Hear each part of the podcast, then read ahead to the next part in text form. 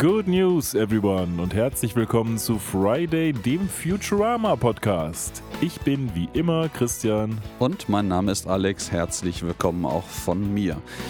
Ja, ähm, wir begrüßen euch dieses Mal zu unserer wunderbaren Episode unter dem Titel Podcast Simultaneously One Year in the Future. Und ja, du wolltest was sagen. Nee, ich, ich äh, überlasse dir das Freifeld. Ah, wunderbar. Guck mal, dann äh, habe ich hier die komplette freie Möglichkeit. Wir sprechen heute über die Episode 3 ACV 04, The Luck of the Fryish. Oder im Deutschen das Glück des Philip J. Fry, wobei ich jetzt gar nicht genau weiß, ob du hinreichend betont hast, dass es gerade nicht The Luck of the Fryish, sondern The Luck of the Fryrish heißt. Ja, eventuell habe ich es wieder verkackt so. Äh, tatsächlich auch, das wollte ich eigentlich eingangs auch erwähnt haben, ähm, da hast du mich jetzt direkt drauf gestoßen. Beim letzten Mal haben wir das als Luck of the Fryish angekündigt. Vielleicht habe ich das gerade wieder getan. Und nein, die Episode, wenn man das einmal genau liest, man überspringt das nämlich super schnell, heißt nämlich Luck of the Fryrish. Und ähm, da sind wir auch schon direkt bei der Titelreferenz angekommen. Äh, das Ganze bezieht sich natürlich auf das sprichwörtliche Glück der Iren, das Luck of the Irish. Oh, du stößt mich jetzt hier so Richtung Episode. Ich bin noch gar nicht darauf vorbereitet. Ich dachte, wir machen erstmal unseren Kaffeekranz vorne. es tut mir leid. Ich habe es heute mal mit einem Cold Opening versucht. Das haben wir ja als äh, Running Gag mittlerweile mangels Material abgeschafft. Ja, dann äh, hau doch mal raus zur Vorwerbung. Wie geht's denn dir so mit dem Kaffee in der Hand? Kaffee hätte ich gerne Hand, kann ich auch gut gebrauchen. Ich bin ein bisschen übermüdet, weil irgendwie die Woche war jetzt irgendwie anstrengend. Ich weiß gar nicht so genau warum. Irgendwie viel zu tun und immer wenig geschlafen und Kind schläft nicht so gut, wenn die Nase zu ist. Dementsprechend bin ich so ein bisschen angeschlagen. Ähm, ich hoffe, das hört man nicht zu sehr und man merkt es hoffentlich auch nicht zu sehr. Ähm, aber eigentlich geht es mir ganz gut. Ähm, wir sind ja jetzt in einer, sag ich mal, parallelen Zeitlinie zu dem, wenn ihr uns hört. Wir sind quasi einen Tag nach der sagenumwobenen Leopard 2 Entscheidung vom Bundeskanzler und äh, ja, ihr hört uns ja wahrscheinlich erst so in zweieinhalb Wochen. Wir produzieren also für die Urlaubssaison vor. Ich freue mich jetzt aufs Wochenende. Da erwartet mich ein nettes Treffen mit ein paar Schulkollegen. Ähm, ich freue mich, dass unser Haus langsam Form annimmt. Ich hatte heute ein Treffen mit dem Küchenbauer und dem Trockenbauer. Das geht also halbwegs gut voran. Könnte nur ein bisschen wärmer sein, weil draußen ist irgendwie alles gefroren und kalt. Also es ist so, wie sagt der Russe, normal. und, und, und bei dir? Schön gesprochen.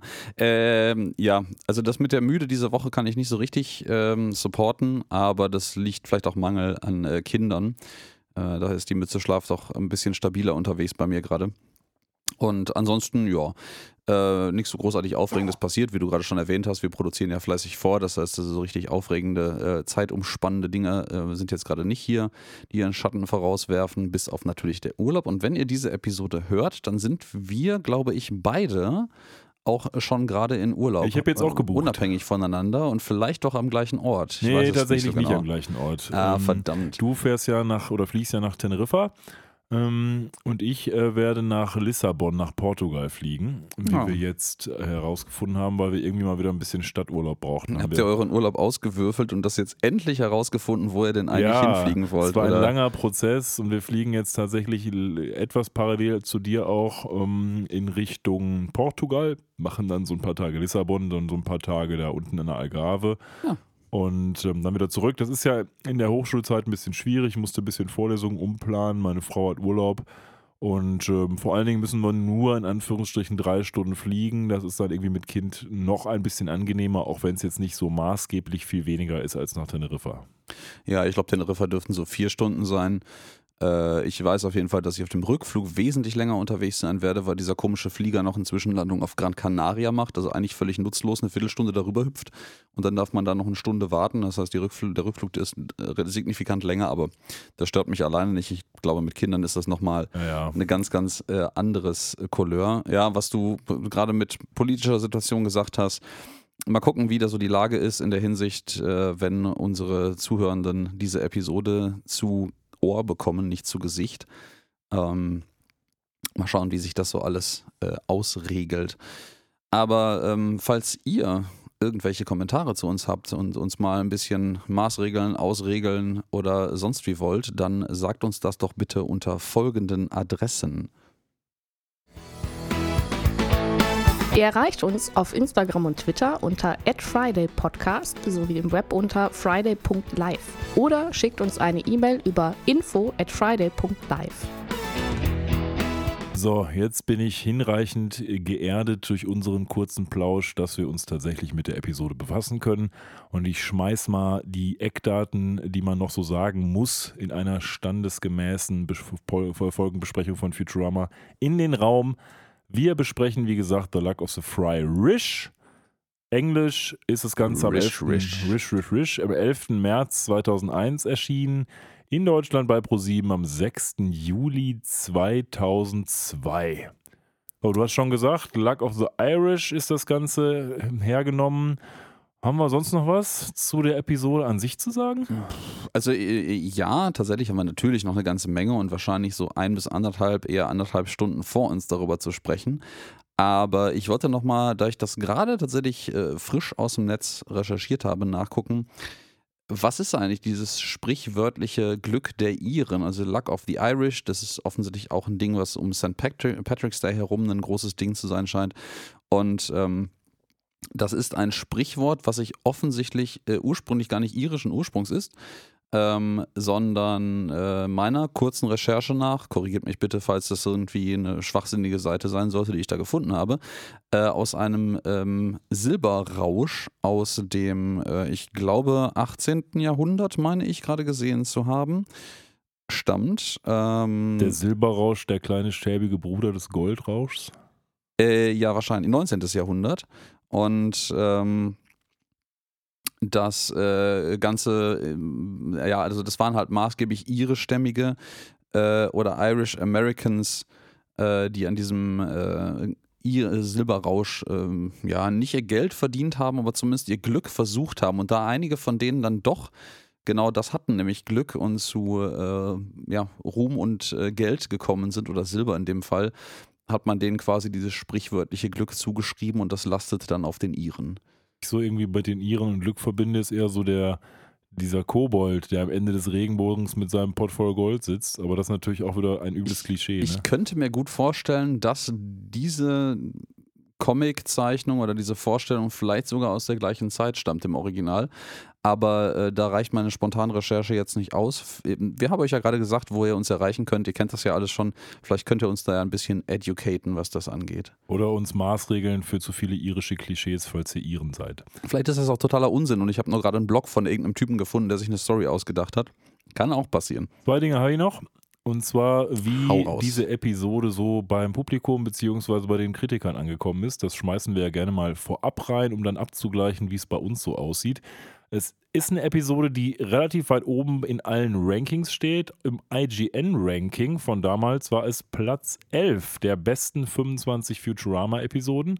Und im Ranking von TV.com ist es sogar Platz 1 der 10 besten Futurama-Episoden. Also das ist Boah, ein starkes Stück, was wir heute besprechen. Die Lehrmeinung sagt dazu, das muss ein dolles Ding sein. Äh, ja, das ist auf jeden Fall ein ganz starkes Ding. Also ohne zu weit vorzugreifen, was wir ja eigentlich immer irgendwie so ein bisschen machen. Werden Und- wir heute auch nicht so rum rumkommen, wenn wir so ein bisschen besprechen, ob Fry's Stammbaum ein Kreis ist oder nicht. ja, da kommen wir zumindest in den storytechnischen Vorgriffen nicht so ganz äh, drumherum. Da gebe ich dir völlig recht. Ähm, ja, aber ich habe auch gelesen, dass tatsächlich diese Episode für Storywriting einen Annie Award Ja, oh, das äh, kommt auch noch gewonnen, hinzu. gewonnen genau. hat, wo wir gerade bei, bei Meta-Eckdaten zu der Episode sind. Und das spricht ja schon ein bisschen für sich. Also das kriegst du jetzt nicht mal ebenso im Vorbeigehen äh, zugesteckt, weil du irgendwie einen Zwanni hast rüberwachsen lassen. Weiß ich tatsächlich nicht, aber vermute ich mal. Ja, ich sag mal, so manchen Preisen, ich weiß nicht, ob das in der Filmwelt auch so verbreitet ist, aber allgemein einigen Awards sagt man ja immer ganz gerne nach, dass das eigentlich eine Frage von äh, Geld und äh, Minimalqualitätsansprüchen ist. Aber ich, ich glaube dabei nicht, aber weiß er nicht. Ich habe letztens gesehen, die äh, Studios schlagen offensichtlich irgendwie selber Filme für den Oscar vor. Die haben so Listen. Und da gab es im Internet irgendwie großen Backlash, als Disney bzw. Marvel seine Liste veröffentlicht hat und da irgendwie Thor Love and Thunder, der letzte Thor-Film drauf war, der wohl irgendwie bei allen nicht so gut angekommen ist und alle nur gesagt haben, was seid ihr eigentlich für Honks, dass ihr jetzt da Love and Thunder vorschlagt? Ähm, könnt ihr ja direkt irgendwie Mr. Bean fährt nach London vorschlagen Meinst, oder so. meinst du, man hat sich da so ein bisschen Selbstzensur erhofft oder? Ich, ich habe keine Ahnung, aber ich weiß auch tatsächlich nicht, wie dieses Business abläuft, aber offensichtlich haben sich alle einmal totgelacht, als sie diese Liste gesehen haben. Äh, aber Ich weiß nicht, wie tief du dann im Thema dann drin bist, aber schlagen die dann auch die Kategorien vor, für die diese Filme für den Ja, Oscar weiß ich nominiert nicht, werden sollen? Ahnung. Oder ist das nur so, hey, guckt euch mal an, ob irgendwas davon geil genug ist, einen Preis zu kriegen? Vermutlich. Ähm, es ist ja wahrscheinlich so ein bisschen so wie diese Wissenschaftspreise auch. Ich meine, es kommt ja normalerweise nicht irgendwer zu dir und sagt, hallo hier, deine tolle Dissertation wird jetzt mal mit diesem Preis geehrt, sondern du musst dich da aktiv bewerben, weil der ausgeschrieben wird. Und offensichtlich funktioniert der Oscar ähnlich, aber ist auch Ja, wirklich nur so gefährliches Halbwissen. Ist das da nicht auch so ein bisschen so, dass dann andere Leute aus der wissenschaftlichen Community für dich quasi noch ein Votum ablegen müssen, damit du da irgendwie in Frage kommst? Also das das, kommt drauf an. Nee, du äh, hast öfter mal so Ausschreibungen, wo steht hier, wir loben jetzt den Preis von, was weiß ich, hast du nicht gesehen, so und so aus. Der ist übrigens dotiert mit so viel. Bewerbt euch doch mal um diesen Preis. Und dann hast du natürlich ein Gremium von Wissenschaftlern, die überlegen, ist das eine gute Arbeit oder nicht. Aber erstmal kannst du dich da aktiv eigens bewerben. aber das klingt ja schon ein bisschen besser, ehrlich. Also eigentlich äh, um Längen besser, weil das ist ja dann im Eff- Endeffekt ein offener Wettbewerb. Ich weiß jetzt nicht, wie groß die Hürden dann konkret sind, sich da wirklich listen zu lassen. Aber wenn ich mir jetzt überlege, dass die Filmstudios selber, also die Produzenten, wenn auch riesige Giganten, unter denen hunderte von Filmen produziert werden im Jahr, ähm, sich da enlisten und es vielleicht, so mutmaße ich jetzt mal, so eine feste Menge an Playern gibt, die überhaupt diese Listen zur Verfügung stellen können, Schrägstrich dürfen, die akzeptiert werden, hast du ja als jemanden, der halt leider seinen Film bei einem kleinen Studio hat produzieren lassen oder selber im eigenen Hause hast produzieren lassen, überhaupt keinen, keinen Fuß in der Tür, da irgendwas zu reißen. Ne? Ja, das weiß Das ich halt schon nicht, anders. ob wirklich nur die großen Player was einreichen können oder ob da jeder was einreichen kann. Ich vermute mal letzteres, weil ansonsten wäre es wirklich sehr, sehr lobbyartig. Ähm, aber I don't know, wenn ihr das wisst, belehrt uns gerne. Ich bin jetzt nicht so der Oscar-Gucker, ich habe das nur irgendwie aus der Twitter-Bubble mitgenommen. Ja. Ich wollte gerade nochmal, weil, ich gerade so ein bisschen auch über den Titel elaboriert habe und den Hintergrund nochmal zum deutschen Titel hier übergehen. Da muss ich sagen, Sie haben immerhin diesmal das Thema des deutschen Titels übernommen und nicht irgendeine absurde Geschichte aus den Inhalten äh, der Episode genommen. Aber hier muss ich eine Lanze brechen mal für die deutsche Übersetzung. Diesen Wortwitz zu übersetzen ist eigentlich nicht möglich. Das Glück der Iren, äh, das Glück des Philip J. Fry, na, knapp genug, nah genug dran, aber Ich finde es auch okay, weil es hätte Ja. auch viel schlimmer kommen können. Denn normalerweise oh ja. hätte die deutsche Episode dann irgendwie so, weiß ich nicht, die Vergangenheit des von Fry wird aufgedeckt oder die nebulöse Glücksvergangenheit von Fry oder das, das Glückskleeblatt ähm, des Fry oder irgend so ein Ja, Quatsch. klassischerweise so richtig so Deutsch-Hörspiel-Style wäre so Fry und das, und das glückliche Kleeblatt. ja, oder, oder sowas. Ja. Und dann noch irgendwie ein schräger Untertitel, irgendwie, keine Ahnung. The Return of the Seven mir Leaf fällt, mir Clover. fällt, ja, irgendwie sowas. Mir fällt tatsächlich nichts ein gerade, aber so wäre das. Ja, sollen wir mal in die Episode starten? Ja, gehen wir mal in die Episode rein, nachdem wir jetzt irgendwie schon, ich weiß gar nicht, zehn Minuten oder so rumgeschwafelt haben. Ähm, wir starten dieses Mal an einem, ja, einerseits gewöhnlichen, aber auch ungewöhnlichen Ort. Wir starten nämlich im New York, nicht New New York, sondern New York des 20. Jahrhunderts. Also wir sind wieder zurück, weitestgehend in der Gegenwart. Und wir erleben im Brooklyn Pre-Med Junior Hospital, also das scheint dann ein Krankenhaus zu sein, in dem wirklich nur Ärzte arbeiten, die eigentlich noch keine richtigen Ärzte sind. Ja, so hört lese ich sich das, das so, wenn es Pre-Med und ein Junior ist. Ähm, Ist und auch er- hinter so einem Müllberg hier ist auch pa praktischerweise, also sieht man direkt, in welchen Verhältnissen man hier groß wird, erleben wir die Geburt von unserem beliebten Philip J. Fry. Ja, und jetzt sieht man als erstes mal, was die Eltern von Philip Fry so für Oh Typen boy. sind. Also das fängt schon damit an, dass ähm, sein Vater, der sitzt nicht etwa bei der Mutter und hält die Hand während der Geburt, sondern sitzt da, liest ein Cold Warrior Magazin, dazu gleich noch mehr ähm, wo es darum geht, naja, wie die Sowjets quasi am besten besiegt werden können und sagt dann auch, ja, komm Schatz, press mal einen raus für Amerika. Ähm, also so ein typischer ähm, Nieder mit den Kommis, America is great ähm, und muss nicht great gemacht America, werden. America, fuck yeah. Ja, sowas ist das und der hat auch so einen GI-Haarschnitt. Um, so ähnlich wie der sagenumwobene GI-Busfahrer, der uns mal in den Urlaub gefahren hat, Alex. Und ähm, sitzt da in seinem Stuhl und wartet darauf, dass seine Frau endlich mal das Kind fertig macht. Und die Frau ist ja auch nicht besser, ne? Nee, die, die Frau ist tatsächlich dabei. Ähm, nicht mit dem Handy, wie man erwarten würde, sondern auf dem Radio, so ein kleines äh, Handradiogerät, was sie hat äh, ein Baseballspiel offensichtlich mit zuzuhören und ist eigentlich mehr damit beschäftigt, rauszufinden, wer jetzt gewinnt und was da jetzt in der letzten Minute noch passiert. Ähm, und jubelt dann darüber, dass da tatsächlich ihr, ihr Team äh, der Wahl, ich weiß gar nicht, wer das jetzt konkret ist, gewonnen hat, während sie das Kind gebärt. Ich kann mir das irgendwie koordinativ und, und kognitiv gar nicht vorstellen, dass das irgendwie geht. Selbst mit beliebiger Menge an Narkotika. Und ähm, ja, äh, dann, dann gratuliert, gratuliert sie irgendwie dem, äh, dem, dem, dem Team, das gewonnen hat und sagt so, ach ja, das ist mein Kind, wunderbar. Ja, ja vor allem sagt sie, das ist der schönste Tag meines Lebens, als ihr Team gewinnt und dann, hier, Madame, ihr Kind. Oh ja, ist, ja. Auch, ist auch okay. Und äh, die, den, den Geburtshelfer äh, hier sagt quasi, oh, ist ein Junge und der hat rote Haare und der Vater steht direkt mit seinem, mit seinem zusammen, dann direkt zusammengerollten Magazin auf und sagt so, bist du etwa, sagst du etwa, mein, mein Sohn ist ein ist hier ein Kommunist.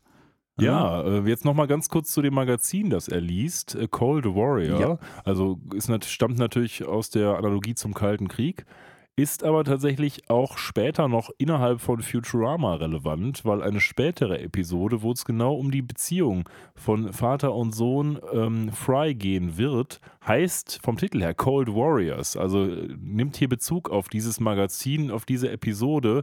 Will ich jetzt nicht zu viel zu sagen, geht ja in die Zukunft. Aber wir werden das nochmal in Erwägung ziehen müssen, wenn es soweit ist.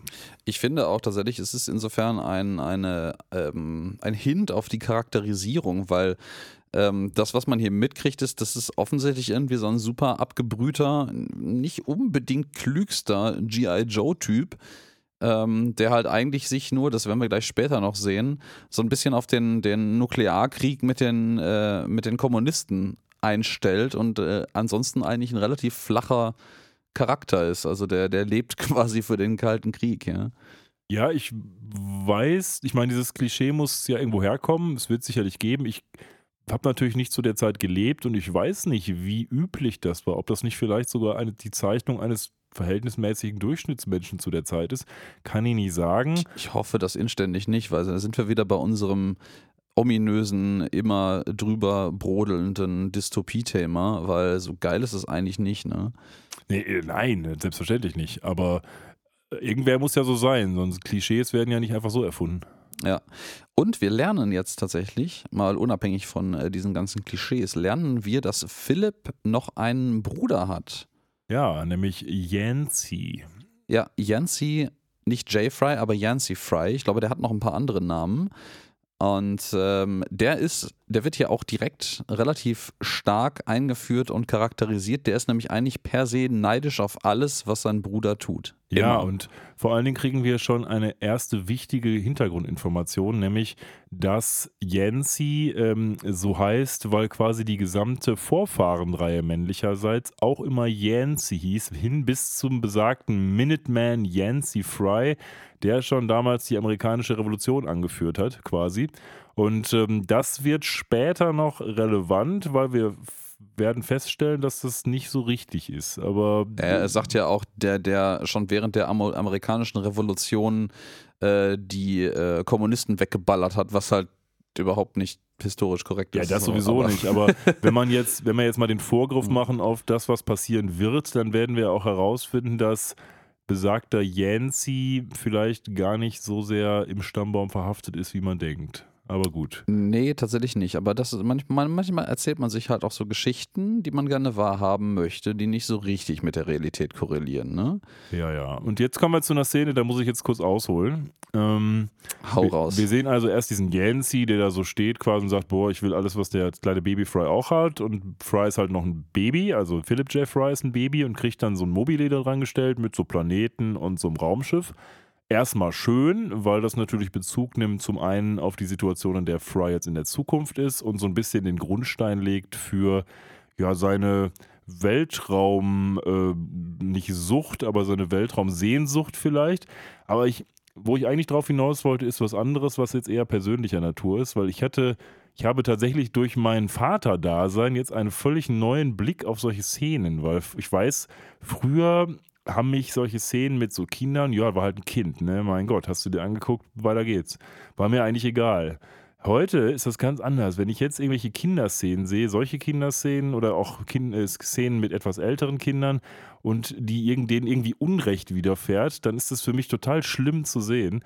Und das ist irgendwie, das ist eine absurde Wandlung des Charakters, aber scheinbar ist es dann doch so, dass das Elternsein irgendwie was mit einem macht, weil sowas fasst mich jetzt viel mehr an, als es mich das äh, früher getan hätte. Faszinierender Einblick. Ich bin ja außen vor quasi als, als ähm, stiller Beobachter dieser Einschätzung und ich, ich glaube dir das. Das Vorstellen ist ein bisschen schwierig von diesem Umsw äh, emotionalen Umswitchen, aber ich glaube, das ist ganz gesund auch an der Stelle einfach. Ja, ja, absolut. Aber du hast halt irgendwie, also irgendwas macht das, äh, weiß ich nicht, emotional mit dir Vater oder Mutter zu werden, weil du irgendwie dieses Beschützerartige plötzlich viel mehr in deinem Kopf hast, als es vorher der Fall war. Weil vorher wäre mir das relativ egal gewesen. Und jetzt Jo. ist es halt gar nicht so. Ähm, gut, das war jetzt mehr zu mir als zur Episode, aber kann man ja auch mal was zu sagen. Es ist ja auch durchaus relevant hier, ne, an dieser Stelle.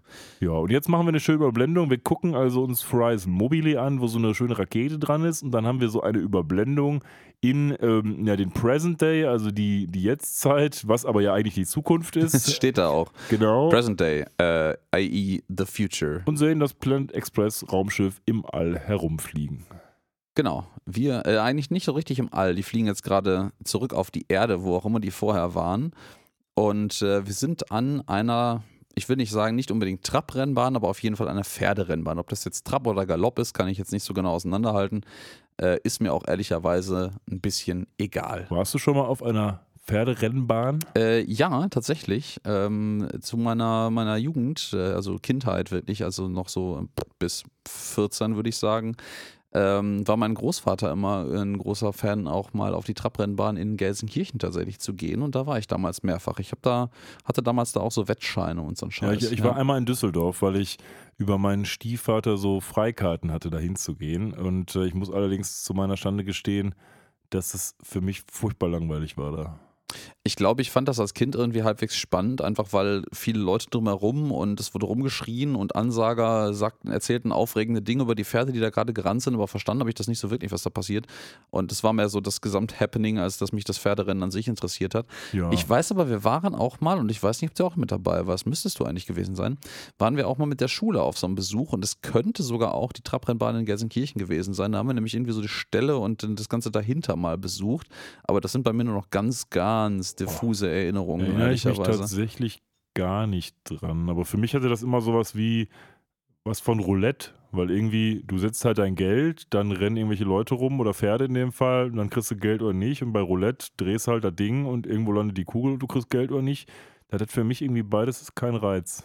Ja, ich sag mal, es ist halt insofern nochmal ein bisschen was anderes, als dass es halt schon ein Rennsport ist, wo man jetzt halt sagen kann, gut, da gibt es halt irgendwie das, der, die das Rennen fährt, die halt eine gewisse Reputation haben, dann den Jockey, der drauf sitzt und das äh, Pferd durch die Gegend treibt. Klar, es ist nicht nur Und, reines Glück äh, wie beim Roulette. Genau, es ist ein bisschen kalkulierbar, wobei ich mich, da würden mich tatsächlich jetzt mal so völlig off-topic, nicht off-topic, aber off-topic von der, von der Episode eigentlich, würden mich mal so Statistiken äh, interessieren, ob man da tatsächlich irgendwie so eine statistische ähm, Verteilung erkennen kann, die jetzt suggeriert, ja, da gibt es einen gewissen kalkulierbaren Faktor oder es ist trotzdem immer alles irgendwie random.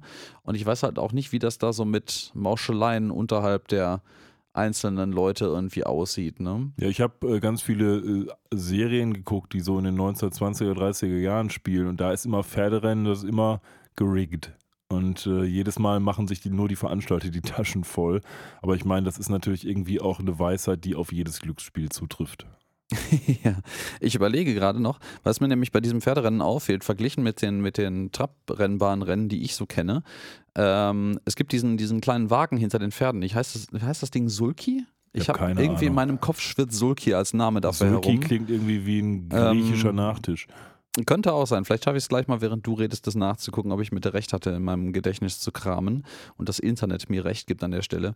Nein, aber bei diesem Pferderennen, was wir hier gleich auch sehen werden, ähm, sitzen die Reiter tatsächlich, äh, die Jockeys, whatever, vielleicht heißen die dann auch anders, äh, direkt auf den Pferden. Und man sieht hier, es hat auch so ein bisschen was von äh, tatsächlichen Motorsportrennen, weil diese Pferde quasi komplett auch auf der, auf der Haut ähm, beklebt sind mit Werbung für Slurm und Pennzoil, also irgendein so Ölhersteller. Und die sehen eigentlich mehr so aus wie so Formel 1 Autos mit Beinen, finde ich. Ja, ja, so also so das. wandelnde Litfaßsäulen mit, mit Beinen halt. Genau, also jetzt kommen wir mal zurück zur Episode. Also wir sind jo. beim Pferderennen, unsere Leute sind da gerade mit ihrem Raumschiff hingeflogen und ähm, ja, wir starten mit dem typischen Soldberg-Gag. Ich ähm, nehme also wieder die Episode von letzte oder dem vorvorletzten Mal auf, wo ich sage, und auch vom letzten Mal, wo ich sage, Soldberg ist irgendwie noch der Sidekick mit denselben Witzen. Auch hier. Hermes sagt, komm, ihr Pferde, rennt mal schön, weil Daddy braucht ein paar neue Schuhe. Und Soldberg sitzt daneben, was? Ich brauch doch die Schuhe. Und ja, haha, ja der sagt, wir haben gelacht. Der sagt, der, der sagt ja auch, äh, äh, Baby needs some new shoes. Ja, und, your, your baby, your spoiled baby. your spoiled baby, I need some new shoes. Ja, okay, war, war okay, aber. Ich fand es tatsächlich, ich finde, die Episode hat eine ganze Menge solcher Witze, die eigentlich ganz, ganz okay sind. So. Ja, also für mich ist im Moment der Soldberg-Overflow irgendwie in den letzten Episoden eingetreten. Was dann aber schön ist, ist, dass wir einen Rückgriff auf die Wongs haben und dass die Wongs reich sind. Wir wissen ja, Amy's die haben Eltern, da, genau, für die, die äh, frisch einsteigen einsteigen. Die sind auf dem Mars da eigentlich die Kingpins, die Wongs, und sind jetzt hier ähm, beim Rennen und sind dementsprechend auch so, ja, so gekleidet, wie man sich so super reiche Dandys bei einem Pferderennen vorstellt. Und was machen reiche Eltern, wenn sie eine Single-Tochter haben, die noch äh, überhaupt keine Aussicht darauf hat, fest, in feste Hände zu geraten? Sie versuchen sie zu verkuppeln mit einem der Jockeys. Und der ist natürlich irgendwie gefühlt ein Meter groß und überhaupt nicht für Amy geeignet. Ja, das, der wirkt auch so ein bisschen wie so ein, ich sag mal so ganz klischeehaft, so ein, so ein vielleicht südländischer äh, äh, Frauenaufreißer, wenn man das irgendwie heute noch sagen darf in dem Zusammenhang.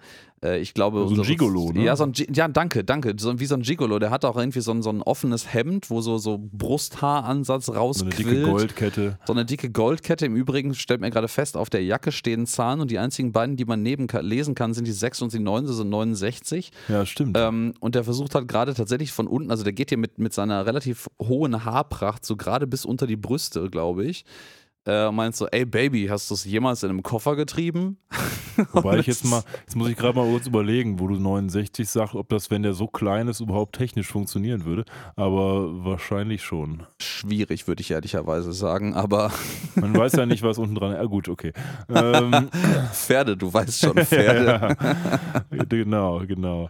Äh, ist aber auch nur so ein Side-Gag, sag ich mal, weil es einfach, wir kennen das ja, die sind irgendwo außerhalb des Planet Express Hauptquartiers, so wie beim Skiausflug auch das damals so war und jetzt kommen so ein paar Jokes, die halt damit zu tun haben. Ne? Ja, und die Wongs tauchen auch, äh, genauso wie Amy auch, die restliche Episode überhaupt nicht mehr auf. Nee, stimmt. Also die sind jetzt einmal da, man sieht einmal, wie die Wongs in ihrer offensichtlich Privatlounge mit sogar so, einem, so einer Jazz-Combo oder so, so, so einem Streicherquartett im Hintergrund, irgendwie sowas, äh, beschallt werden und es da offensichtlich sich richtig gut gehen lassen. Sie haben auch vier Pferde und zwei Jockeys. Ich weiß nicht, ob das übermäßig teuer ist oder ob das auf die Art der Pferde und der Jockeys ankommt. Einer von denen hat ja offensichtlich versucht, ihre Tochter gerade irgendwie anzugraben mit mäßigem Erfolg. Aber das hat, es ist nett, aber das hat für die restliche Episode überhaupt keine Bewandtnis Bei mehr. den Shots, die man jetzt ins Publikum macht, also man sieht so einen großen Shot, wo unsere ganzen Freunde sitzen und da drumherum sind ganz viele andere äh, Leute, die sich das angucken, kann man wunderbar sehen, dass die einfach nur so sechs, sieben Personen gezeichnet haben und die einfach wahllos rumkopiert haben. Da sitzen nämlich quasi ja. öfter mal Klone voneinander. Ja, ja, ja. Das äh, ist mir auch schon aufgefallen. Und dann gibt es noch so ein, gelesen, ja. wieder so einen Simpsons-Witz. Da, da sind mir wieder die Schlittenhunde von Simpsons eingefallen. Hier so von wegen rastet, rastet. Nur diesmal sind's, ist es etwas anders verklausuliert, weil beim Pferderennen rennen nicht nur die Pferde, da rennen jetzt auch D&D-Fans aufgepasst oder Fantasy-Fans aufgepasst, die Zentauren. Und die Zentauren brauchen natürlich keinen Jockey, weil die sind ihr eigener Jockey. Und die haben aber trotzdem so Gärten und die hauen die sich quasi selber hinten auf den Hintern und sagen, schneller, schneller und treiben sich damit an. Ja, vor allen Dingen ist es ein permanenter Wechsel aus schneller, schneller, au, schneller, Ja, au, genau. au, schneller. Ja? Hat mich irgendwie an diese, diese Schlittenhund-Szene wieder erinnert. Es hat so ein bisschen was, ja. Das ist zumindest grob eine ähnliche Kategorie an Humor und es involviert auch Tiere, die mit Peitschen gehauen werden. ja. Ähm, ich sehe Parallelen. Äh, wir haben hier, da möchte ich aber gerade nochmal drauf eingehen, anderes Thema, äh, noch eine schöne kleine Szene, die so eine unserer ongoing Themes nochmal unterstreicht, nämlich das, das Verhältnis zwischen Lila und Fry. Ähm, wo die beiden sitzen halt nebeneinander auf der Tribüne und äh, Fry hat offensichtlich gewettet und Fry meint so, hey Lila, wie wär's mal mit, mit einem Küsschen für ein bisschen, gut, ein bisschen gutes Glück hier? Ich möchte halt gewinnen. Und Für ein bisschen gutes Glück. äh, ja, für ein bisschen Glück. ja. Good luck halt. äh, Good für, luck, für Glück ja, sorry. Halt. Das, the, Ein Glückskuss. The, the, das Translation has failed. ja. ähm, und äh, ein Glückskuss, genau. Und äh, sie, ja, ach so, okay, warum eigentlich nicht? Und gibt ihm, ihm so ein Küsschen auf die Wanne, Wange. Und dann meinte er irgendwie sowas, ja, mehr so for tongue luck, also für Zungenglück wollte er besser so einen Kuss haben. Und ähm, das, ist, das ist wieder Fry, wie man ihn datingtechnisch eigentlich kennt.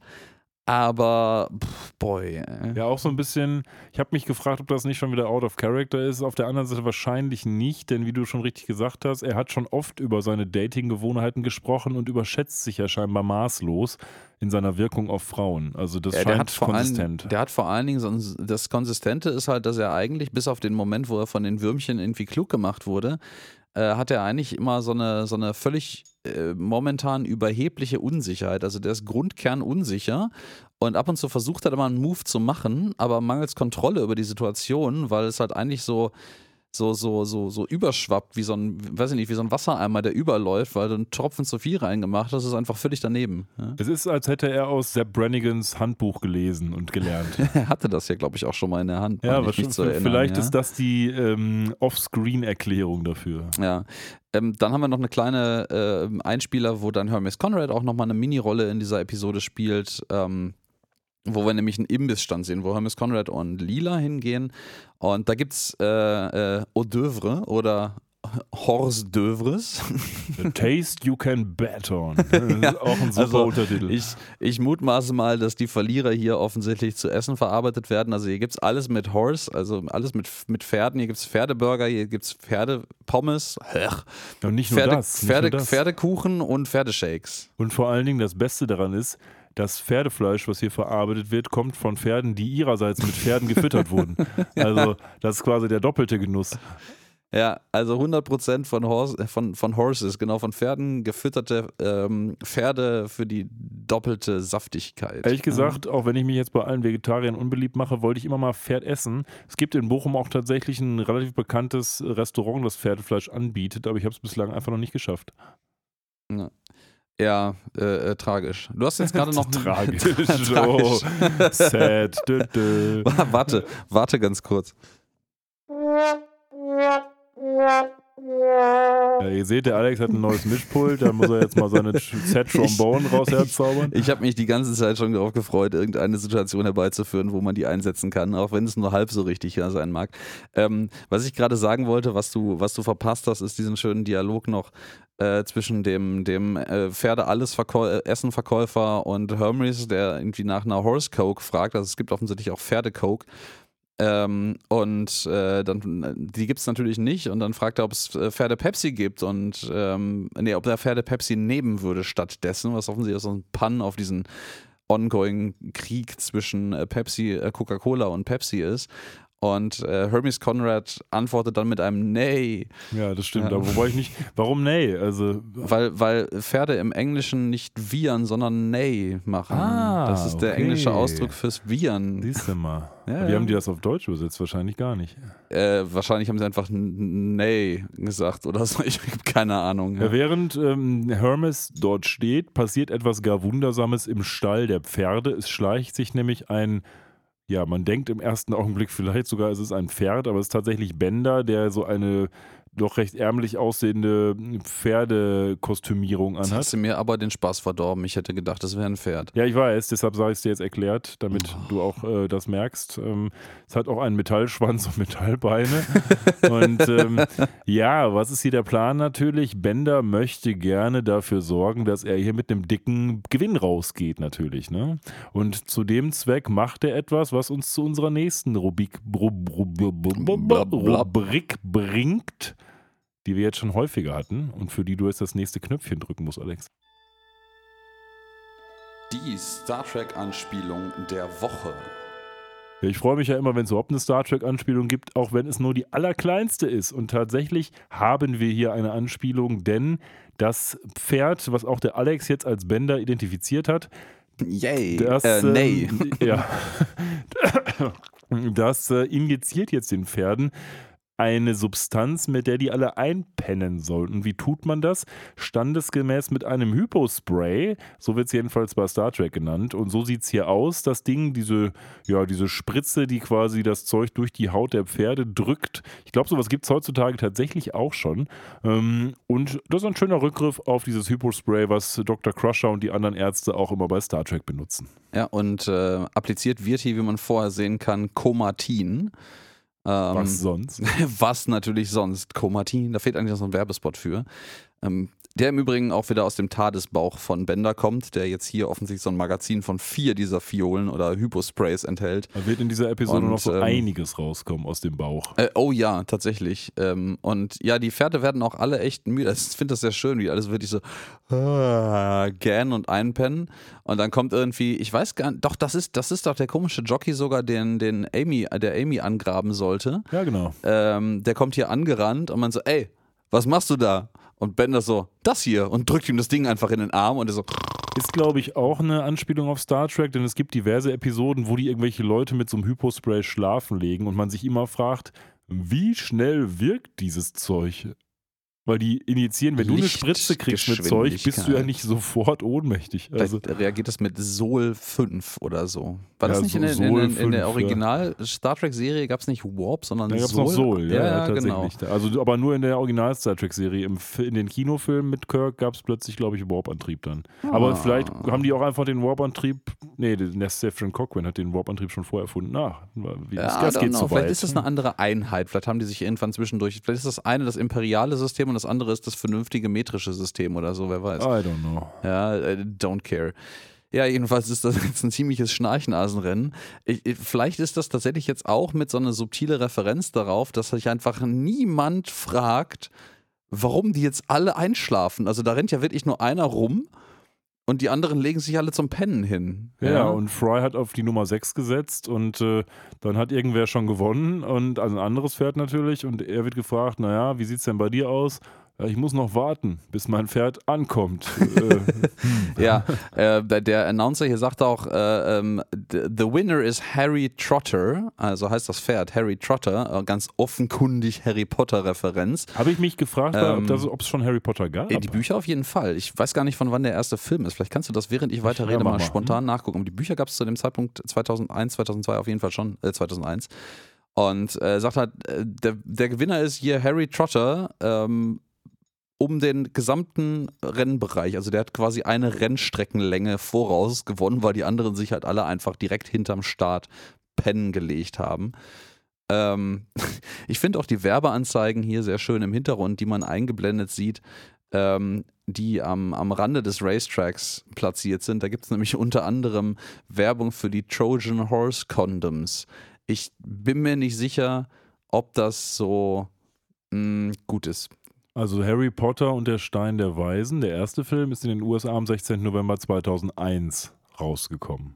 Ja, das heißt also, die Bücher sind wesentlich älter. Sie sind ein Stück älter. Die Bücher sind natürlich Mhm. älter. 16. November heißt, kann das in dieser Episode schon verwurstet worden sein? Natürlich. aus dem Film.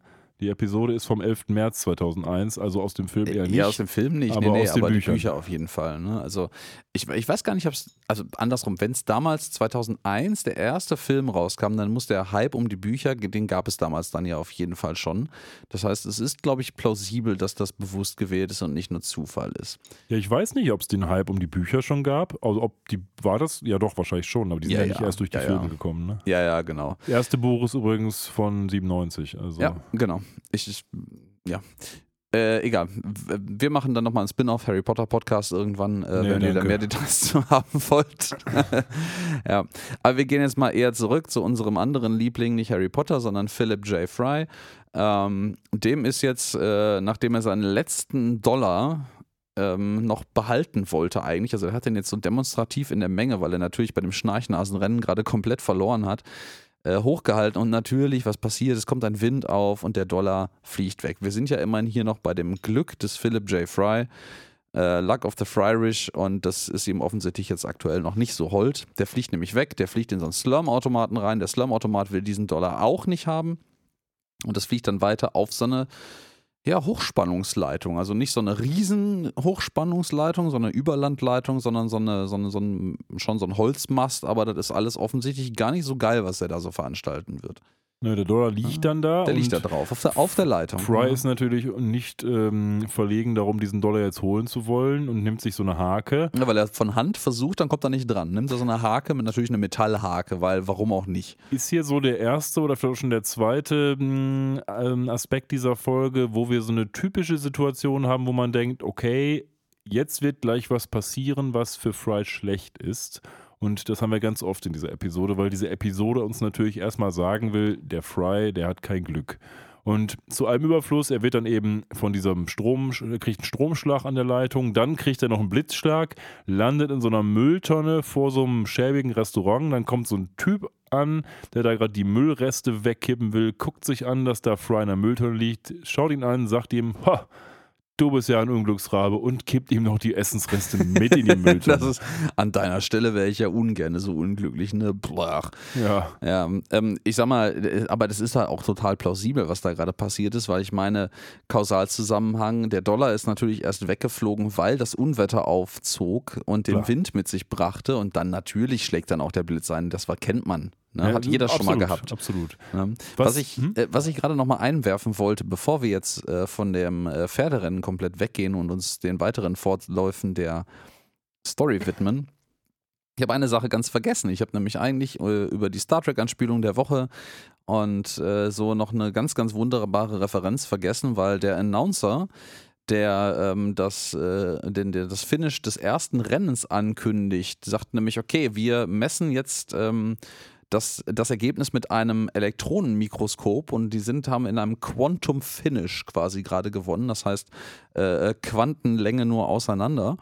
Und äh, der Professor ähm, schreit, schreitete dann ein und schreit so in die, in die Menge hinein, so, ihr Idioten, ihr habt äh, das Ergebnis verfälscht, indem ihr es gemessen habt.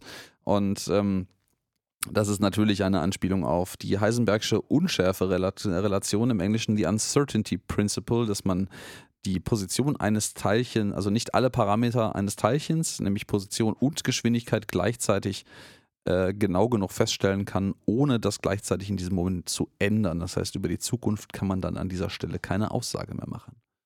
Ich habe mir schon gedacht, dass ähm, du darüber sprechen willst, deswegen habe Ja, ich ich dir kam auch spät. gern Ich kam gelassen. spät.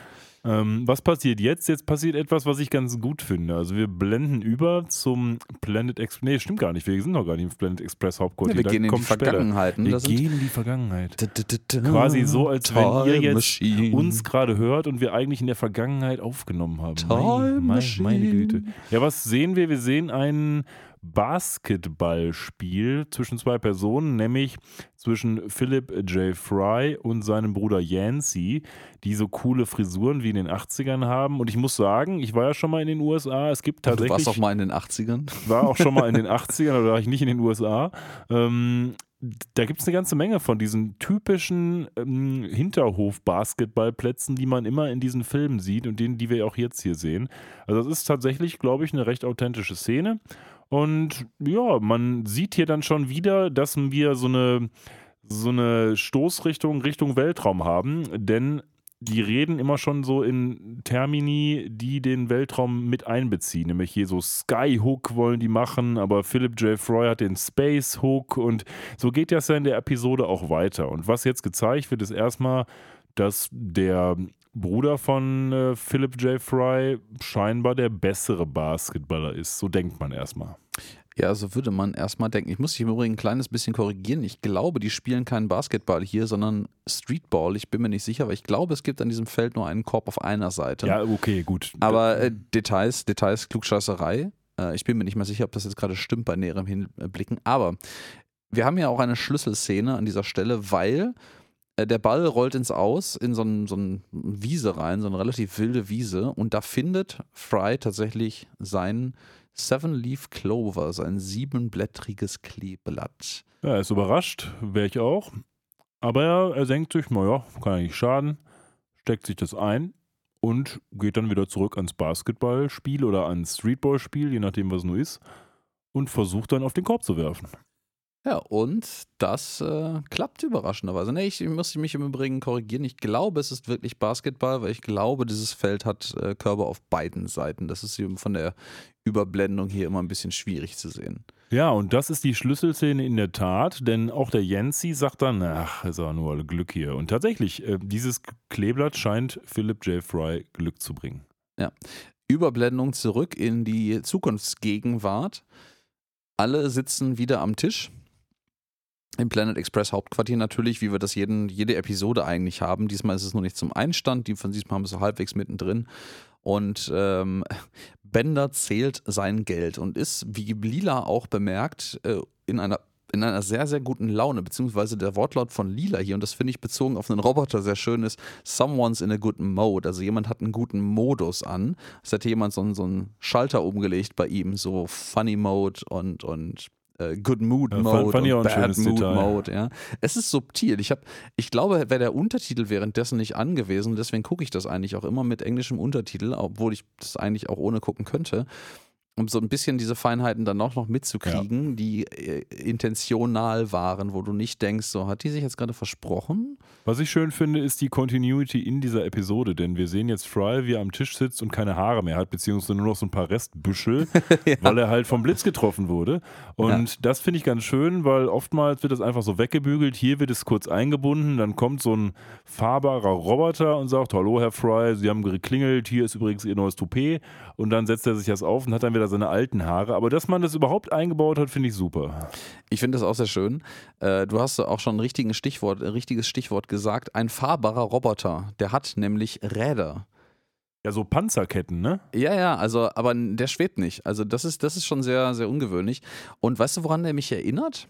Mal abseits von dem absurden Kopf oben drauf. Mit mal gucken, ob er uns an dieselbe Sache erinnert. Viel, Erzähl mal. Erinnert mich an diese, diese Battle-Robots-Geschichten, äh, diese, diese Roboter, äh, Wrestling-artigen Roboterkämpfe, wo Leute halt irgendwelche absurden Roboter bauen, die sich dann gegenseitig, also meistens sind das halt so niedrige, fahrbare Dinger, die irgendwie so aussehen wie irgendwie ein Roomba auf Speed. Mhm. Ähm, daran, daran erinnert er mich. Auch mich mit diesen, diesen Rollen der, drunter und allem. Mich erinnert er an ähm, Apu aus Simpsons weil der irgendwie so aussieht. Aha, aha. Der Shopkeeper da, der indische Shopkeeper, den kennst ja, du auch ja, Simpsons. Kenn ich, klar. Weil klar. der irgendwie, der Roboterkopf erinnert mich total dran. Ich weiß nicht warum, aber der hat, vielleicht haben sie den auch als Vorlage genommen oder so, aber der sieht irgendwie fast genauso aus. Halte ich durchaus für, für wahrscheinlich, dass man da einfach mal so ein bisschen. Ich meine, die haben ja auch bei den ganzen Leuten auf dem Stadion, in dem Stadion Copy-Paste fleißig benutzt. Und äh, ich möchte noch anmerken, ich finde es sehr schön, dass äh, Bender hier, als äh, Lila ihn auf seinen Good Mode aufmerksam macht, äh, so sagt so, ja, also mir geht's gut, weil ich habe ganz schön Glück gehabt beim Rennen. Vielleicht habe ich auch das Rennen manipuliert. Wer weiß das schon? Aber ja. zumindest ist er irgendwie auch ehrlich seinen Freunden gegenüber. Die wissen ja eh, woher der Hase läuft. Seinen Freunden, ja. Ähm, ja, aber Fry setzt dann freudestrahlend sein äh, Toupet auf, was er von, von dem Roboter kriegt, der in einer späteren Episode im Übrigen auch noch mehrfach, also mehr, mehreren Episoden auftauchen wird. Unter anderem ist er später, ich weiß gar nicht in welcher Episode das passiert, einer der sichtbaren Insassen von so einem äh, Robot Asylum für, für geistig verwirrte Roboter. Was jetzt aber auf jeden Fall in die ähm, Jetztzeit, in die Präsen, ins Präsens bzw. in die Zukunft gebracht wird, ist dieses siebenblättrige Kleeblatt. Denn Fry sagt jetzt hier, Leute, ich hätte viel mehr Glück, wenn ich noch mein siebenblättriges Kleeblatt hatte und führt jetzt das erstmalig an, weil das kennen wir bislang ja nur aus der Vergangenheit. Genau, das, da hat er in der Gegenwart bis jetzt, zumindest während wir zugeguckt haben, zugehört haben, noch nichts drüber verloren und es scheint auch irgendwie so, als wären alle anderen da jetzt so ein bisschen nicht überrascht, würde ich sagen, aber er hat das gerade so eingeworfen, so, boah, hätte ich mein siebenblättriges Kleeblatt noch und fängt dann so ein bisschen an zu erzählen, dass er das irgendwie äh, versteckt hat und ähm, dass er jetzt ähm, das eigentlich wiederholen möchte. So. Ja, wo er das versteckt, das werden wir dann sehen, weil das wissen wir jetzt noch nicht direkt, weil das kriegen wir auch später erst wieder in der Rückblende erzählt. Aber die wollen jetzt auf jeden Fall in die Kanalisation, dahin, wo eben Frys altes Haus war. Und dann überlegt er sich kurz, und dann kommt wieder so ein Futurama Simpsons Overlapping Witz, finde ich. Ja, wer kann denn hier gut äh, benden? Wer ist gut Also im Bending? biegen, ja, weil das, weil die Tunnel haben offensichtlich Metallstangen, die sie versperren und da brauchen wir ja jemanden, der gut biegen kann. Wer könnte das denn sein? Also er guckt sich um, äh, Lila, du, oder? Und Lila sagt, ja, okay. Und dann unterbricht sie Bender natürlich. Und ich bin nicht ganz sicher, aber könnte es sein, dass wir jetzt erstmalig Benders ganzen Namen erfahren? Ja, Tatsache. Also ich, ähm, ich bin mir auch unsicher gewesen. Ich habe das ähm, in den ganzen Referenzen überall gelesen, dass wir das hier das erste Mal erfahren. Ich weiß, wir haben das vorher schon mehrfach erwähnt, dass er so heißt. Ich bin mir aber nicht sicher, ob der das nicht schon vorher irgendwann mal gesagt hat, ob das irgendwo stand. Ich, ich lasse das aber einfach mal so stehen. Bender Bending Ro Rodriguez. Ich kann das, dieses R nicht rollen. Ich kann nur was machen. Ähm, aber äh, ja, äh, ist dann offensichtlich so. Ich nehme das jetzt mal einfach so als Tatsachenbericht hin. Ähm, falls wir dann noch zu anderer Erkenntnis kommen sollten zwischendrin. Wir sind ja immer heiß im Zwischendrin äh, nachrecherchieren, wenn wir Lücken aufweisen.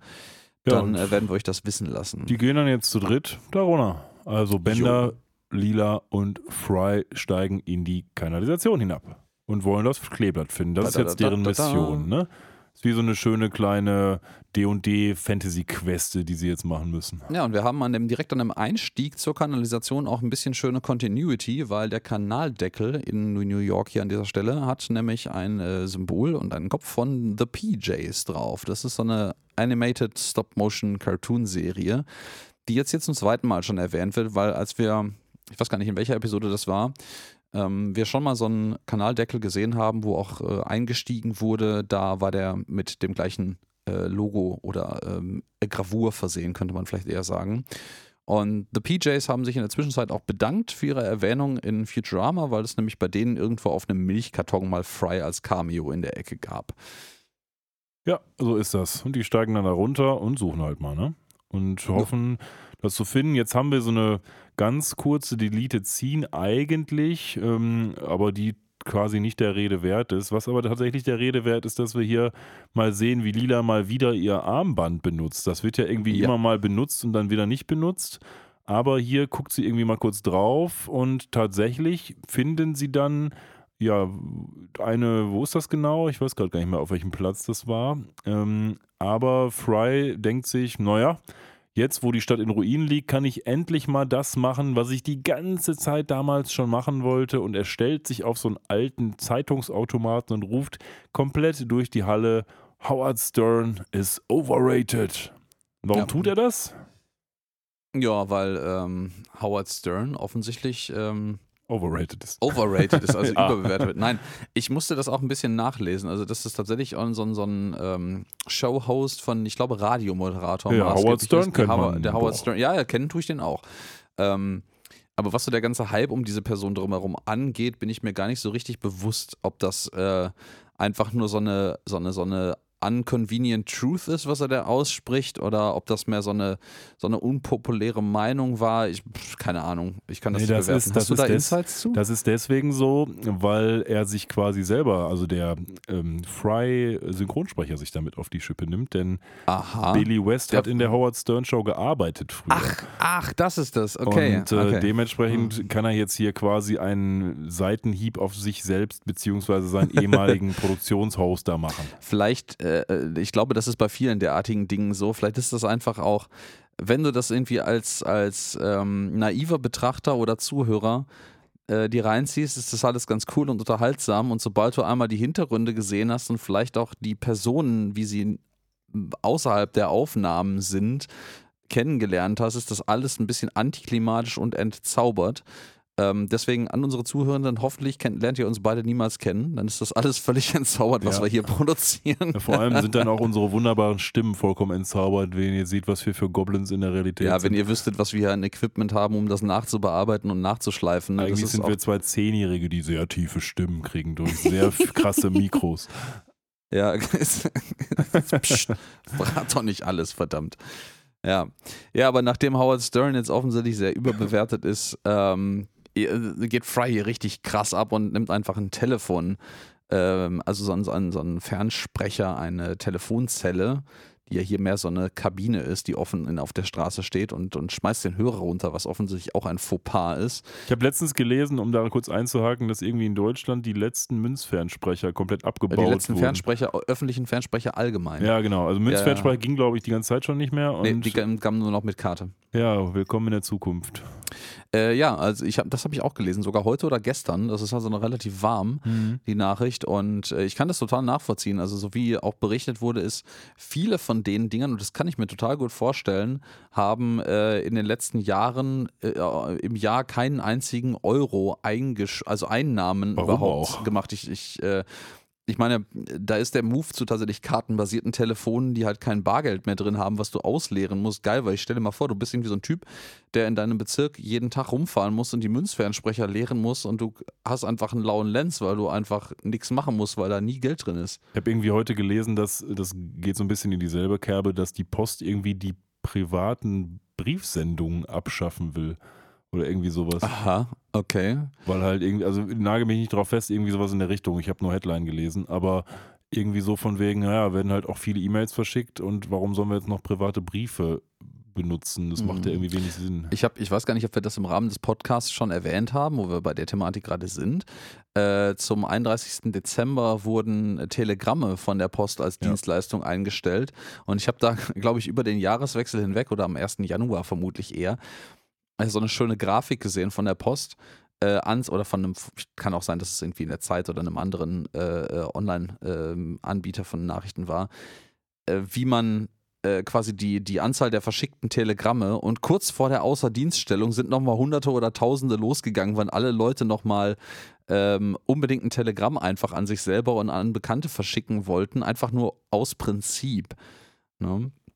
Also ich habe gerade nochmal geguckt, es geht wohl darum, dass die Post überlegt, manche Dienstleistungen einfach nicht mehr anzubieten, die zurück an den Staat gehen soll, weil es wahrscheinlich einfach unwirtschaftlich ist. Die fahren ja die ganze Zeit schon die Postzustellungsdichte zurück und das kann ja auch ein Stück weit nachvollziehen und ich Mhm. ehrlich gesagt weiß ich auch nicht, ob man noch private Briefe in dieser Masse, jedenfalls bei täglicher Zustellung überhaupt noch braucht. Dass man es machen möchte und kann, das ist sicherlich wichtig.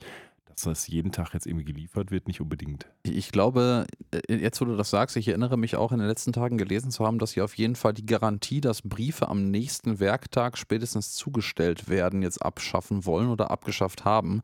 Das heißt also, die Laufzeitbindung ist äh, da offensichtlich äh, nicht in Gefahr, aber zumindest auf dem abs absteigenden Ast. So, zurück zu Alt-New York und was die da so machen.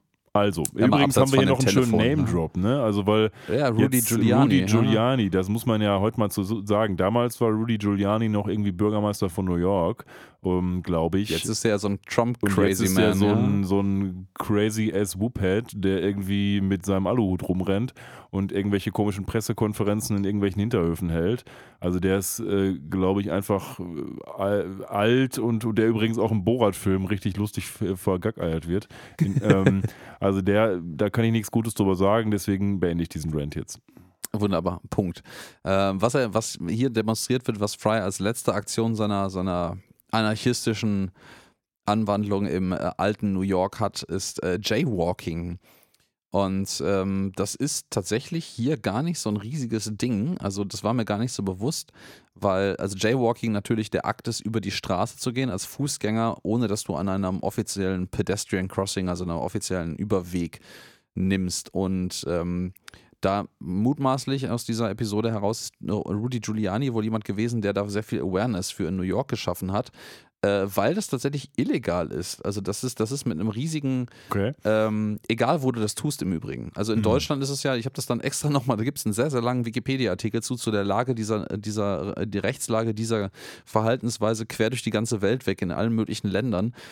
Und ähm, in äh, Deutschland ist es ja so, dass du das zumindest außerhalb, also auf Autobahnen und auf äh, Kraftfahrzeugstraßen sowieso darfst du es nicht so. Das ist das quasi so das Niveau von in New York auf jeden Fall beliebigen Straßen. Du darfst es einfach nicht und es steht tatsächlich unter Strafe, also unter Geldstrafe, das zu tun. Ist egal in New wo York du das auch tust. ein bisschen schwieriger als hier. Äh, Ja, ja, aber trotzdem, selbst wenn du das machst, wenn du das mach, nachts machst, wo irgendwie vielleicht weniger Verkehr ist, kein Verkehr, glaube ich, in New York nicht, äh, ist das illegal. Und hier zum Beispiel darfst du das ja äh, in normalen Ja. innerstädtischen Straßen oder auch auf Landstraßen zum Beispiel.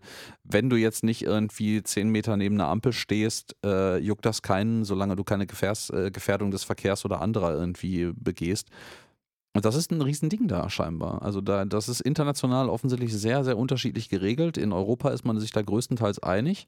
Wenn ich an meinen Trip nach Vietnam denke, dann ist es irgendwie da wohl offensichtlich anders. Also da ist es halt faktisch auch so, dass du die Straße kaum überqueren kannst, aber ich glaube, du, da machen es ständig tausend Leute. Ja, und ich hatte eigentlich im Vorhinein auch recherchiert, woher der Begriff Jaywalking konkret kommt, aber ich habe das leider wieder vergessen. Ja, so ist das Ähm, manchmal. Es, ich, ich weiß, es gibt die Urban Legend, dass das irgendwas mit der ähm, dem Muster, den du dann läufst, also dass du so J-förmig dann über die Straße läufst, äh, zu tun haben soll. Das stimmt aber überhaupt nicht. Also das ist so eine, so eine äh, Stammtischweisheit, die nichts mit der Realität zu tun hat, was, was zumindest die geschichtlich verbürgbare Herkunft dieses Ausdrucks Ich angeht. fühle mich gerade übrigens, erinnerst du dich noch an die Bulli-Parade bestimmt? Und bei der Bulli-Parade gab es diese drei Typen im Anzug, die irgendwie lose, aneinandergereiht Assoziationen ähm, zum Besten gegeben Ja, so haben. ein bisschen sind wir auch. So ein bisschen sind wir auch. Und als du gerade so, wir laufen in einem J gesagt hast, habe ich mich irgendwie gedanklich an Dune erinnert, wenn die über den Sand laufen, damit die so komisch, weil die, als die so komisch laufen, um die Sandwürmer nicht zu erwecken.